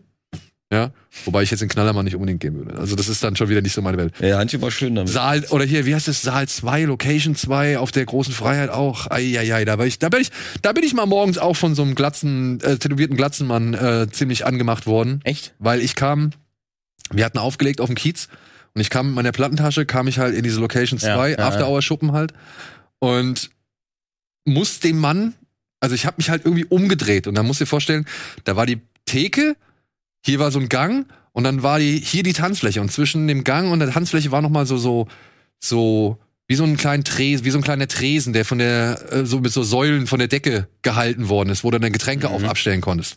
Und der große zwei Meter tätowierte Glatzenmann, der stand halt auf der Tanzfläche und ich wollte mich zur Bar umdrehen und habe aber dann wohl mit meinem Plattenkoffer, den ich so äh, mit, mit einem Tragegurt um die um die Schulter also über die Schulter gew ge gewickelt habe, muss wohl seinen Drink erwischt haben, der auf diesem Mini-Tresen stand Fehl am Platz. und hab ihm halt wohl den Drink übergekippt. Da sind die Eier mit runter. Ui, ui, ui. Und der, also wie gesagt, hätte der Typ auch nur ansatzweise das machen können, was er vorgehabt hat, wäre ich, glaube ich, heute nicht hier. ja? Weil wirklich, der, seine Hand hat, glaube ich, meinen ganzen Kopf zerquetschen können, so, ja. Und zum Glück hatten wir einen Kumpel da, der den beruhigen konnte, so, der den kannte und hat gemeint, ey, der hat es nicht gesehen, bitte nicht böse nehmen, so, ja. Aber der war sauer. Der war echt sauer. Hast du ihm neuen Drinks spendet? Ja, ja, ja, der neue Drink ist äh, sofort. Wie Ja, ist auch da eigentlich Drink alles spendieren. egal. Ja, stimmt, ne? Mein, mein Drink ist schon fast alle, aber wir sind auch fast am Ende, beziehungsweise wir sind am Ende. sind am Ende. Wenn ihr jetzt noch eine Sache, eine Sache, die ich noch wissen wollen würde. Na klar. Nehmen wir an, Heikos Welt macht jetzt sein Geld, ne? Also ich, ich könnte mir vorstellen, dass der auf jeden Fall durch diese ganzen, sag ich mal, durch den Kult will ich jetzt nicht sagen, aber du weißt, durch die, durch die Ja. Fangemeinde und so weiter, dass das ja schon einen gewissen, in gewissen Kreisen einen gewissen Hype generiert. Was ist, was ist dann das nächste Ziel, der nächste Wunsch? Soll Heiko weiterleben? Soll Heiko eine Fortsetzung kriegen? Soll Heiko weiter im Internet bleiben? Also Oder? an sich hätte ich nichts gegen den zweiten Teil. Ähm, das, das Ende bleibt wie immer offen, die Türen sind alle offen und das halten wir uns offen, würde ich sagen. Ja. Dazu sage ich jetzt nix. also ich habe einen anderen Film, bei dem ich auch die, zumindest was Finanzierung und so weiter angeht, mich damit am rumschlagen bin und das irgendwie hoffe, vielleicht gibt mir ja mal der Staat Geld jetzt für den nächsten Film, bin sicher, dass dann, dass man sich daran erfreuen könnte. Da würde natürlich, ähm, äh, will nicht sagen, Heiko wäre dabei. Martin Rohde ist auf jeden Fall dabei. Äh, und das ist in einem anderen besonderen Kosmos. Aber ich halte mich da wieder zurück. Ich habe ein bisschen Sorge, weil ich das schon öfter erlebt habe, dass ich, wenn ich meine Drehbücher oder Screener zu falschen Leuten schicke, dass ich es dann irgendwann auf der Leinwand sehe oder auf sonst wo. Ähm, das hatte ich jetzt schon, deswegen bin ich da zurückhaltend, aber würde auf jeden Fall, so was die Figur an sich Heiko angeht, ja, keine Ahnung, ich, vielleicht in 40 Jahren ist auch nice. Also, das kann ich mir auch gut Ja, vorstellen. ein bisschen altern lassen. Das ist auch ganz modern, dass man jetzt so diese Reboot-Remakes macht. Dann ja, das halt das Legacy-Sequel, ja. Lass ihn 2000 mal reifen. 2075 drehen wir Heiko 2. Ja, gut. Und solange hältst du dich mit Bierverkauf und, und Genau. ähm, dem Agenten. Dem Agenten. ja, zusammen mit Mampe ein tolles Projekt, ähm, halten wir uns da über Wasser und mal schauen. Und mit der Musik natürlich. Ja. Ja. Aber du, du machst gar nichts, oder an Musik. Du machst gar nichts, machst du eigentlich irgendwas mal? Na, aber ich Nee, geh meine, halt so arbeiten, ganz normal. aber, aber dass du jetzt auch mal den einen oder anderen Song nochmal, also ich, ich bin hier, oder wie hieß der? Heißt ich bin hier? Oder es ist gut, Gut, dass ich hier da bin. Gut, dass ich Aber das da war bin. Giovanni das war die Müller. Kunst, äh, für Das war aber nicht Giovanni Heiko, Müller. Das, das war Giovanni Müller. Der, Ja, ist, der ist heute leider nicht da. Ich möchte den Song haben. Den wird's jetzt auch, den wird's auch geben. Also wenn der Film rauskommt, dann kommt etwa. Also Giovanni, Giovanni ist schon auch natürlich ja, Giovanni Müller, aber der ist schwierig ranzukriegen. im Cabriolet zum Te äh, wie war das? Im Cabriolet zum Tegernsee? Irgendwie so. Cabriolet zum Da waren auch so viele Sachen geplant. Der Was da- Giovanni, was da Giovanni kommt, das kommt man immer nie. Also ich könnte mir eher einen Film mit Giovanni vorstellen, nicht mit Heiko. Tut mir leid. Ja, na, war ja Ich könnte klar. mir eher einen Giovanni Müller Film vorstellen. War ja klar, so wie es immer ist. Wie heißt du? Der Amor von Kreuzberg? Oder wie haben, wie haben sie euch genannt? Ah, äh, wo? Weil ich war Tag 24 oder so, der Amor von, Echt, von ja? ja, ja irgendwie. Und, und dann der Gottschalk vom Von der S1. der der Der Gottschalk Thomas von Gottschalk, der ist eins. Nee, aber wie hieß dieser Platz, an dem du warst? Irgendwas mit Sport? Nettelbeckplatz. Nettelbeck. Nee, noch irgendwas, das sagst du im Film, glaube ich. Wir waren irgendwie an dem, dem Platz Currywurst essen. Ähm, boah. Gesundbrunnen-Center habe ich noch nicht Gesundbrunnenzentrum. Der, Ko- der Thomas Gottschalk vom Gesundbrunnenzentrum. Ah ja, mit den Rüschen. Ne? Das kann ah, schon sein. Ja, also, Das kann jetzt schon stimmen. sind wir hier. Ja. Ey, Dominik, Martin, vielen, vielen Dank, dass ihr euch die Zeit genommen habt. Hamburg Ähm, läuft uns auf Twitter angenommen. Hier läuft er im Kino. ja, hier ist er auch gut aufgehoben, meiner Ja, Ansicht hier nach. ist- Weil hier gibt's das Äquivalent nur halt nicht mit Icke und was weiß ich, sondern eben mit der- Moin Moin. Hier wird man, hier fühlt man sich willkommen. Also fast, also eigentlich alle München und Köln, die haben irgendwie keine Lust auf uns. Aber sonst von Dresden, Leipzig, Trier, Hamburg. Also keine Ahnung, wir haben die, die wir, ja, eigentlich quasi überall. Aber Köln, München, ist da los? Dabei haben die Münchner eigentlich immer an uns geglaubt mit dem Filmfest und so weiter und auch alle. Aber irgendwie die Münchner sind da noch. Vielleicht kommt da noch was. Aber stand jetzt machen die einen Bogen um uns, leider. Die haben halt ihre Eberhofer-Krimis wahrscheinlich. Die haben ihre und die, ja, aber die Kölner sind auch mit, mit Karneval, also ich verstehe das nicht. Die Kölner, die wollen, also da, Da kriegen wir noch hin. da kriegen wir noch Da hin. kriegen wir noch Ich glaube auch, weil das Ding ist ja auch, wenn gewisse Filme eine gewisse Anzahl an Zuschauern erreicht haben, werden Dann ja auch Kino, ja, werden noch dann in der- Kino, werden ja Kinobesitzer darauf aufmerksam, denken sich, ah, Blut In der zweiten Woche Ja, ja. kommen dann mal mehr Kinos. Deswegen, Ja. selbst wenn er jetzt nicht direkt in, in ihrer Stadt läuft, liebe Zuschauer, Genau. in der zweiten Woche. Wenn ihr dazu beitragen wollt, ein kleines deutsches Phänomen mit auf die Beine zu stellen, ja, dann geht ins Kino, in Heikos Welt. Und ansonsten, ich wünsche euch viel Erfolg. Vielen Dank. Dankeschön. Und euch da draußen wünsche ich euch noch eine schöne Restwoche. Ja, genießt die Zeit ohne uns. Wir sind ab dem äh, ab dem 1. Juni sind wir, glaube ich, wieder in Deutschland und dann auch in alter Frische wieder vertreten. Ja, ich komm gleich dazu. Ich komm gleich dazu. Lass mich hier erst abmoderieren. Und dann können die Kamera ran hier. in diesem Sinne, macht's gut. Vielen Dank fürs Zuschauen. Vielen Bis Dank, zum nächsten Mal. Freunde. Tschüss. Dir. Cinema?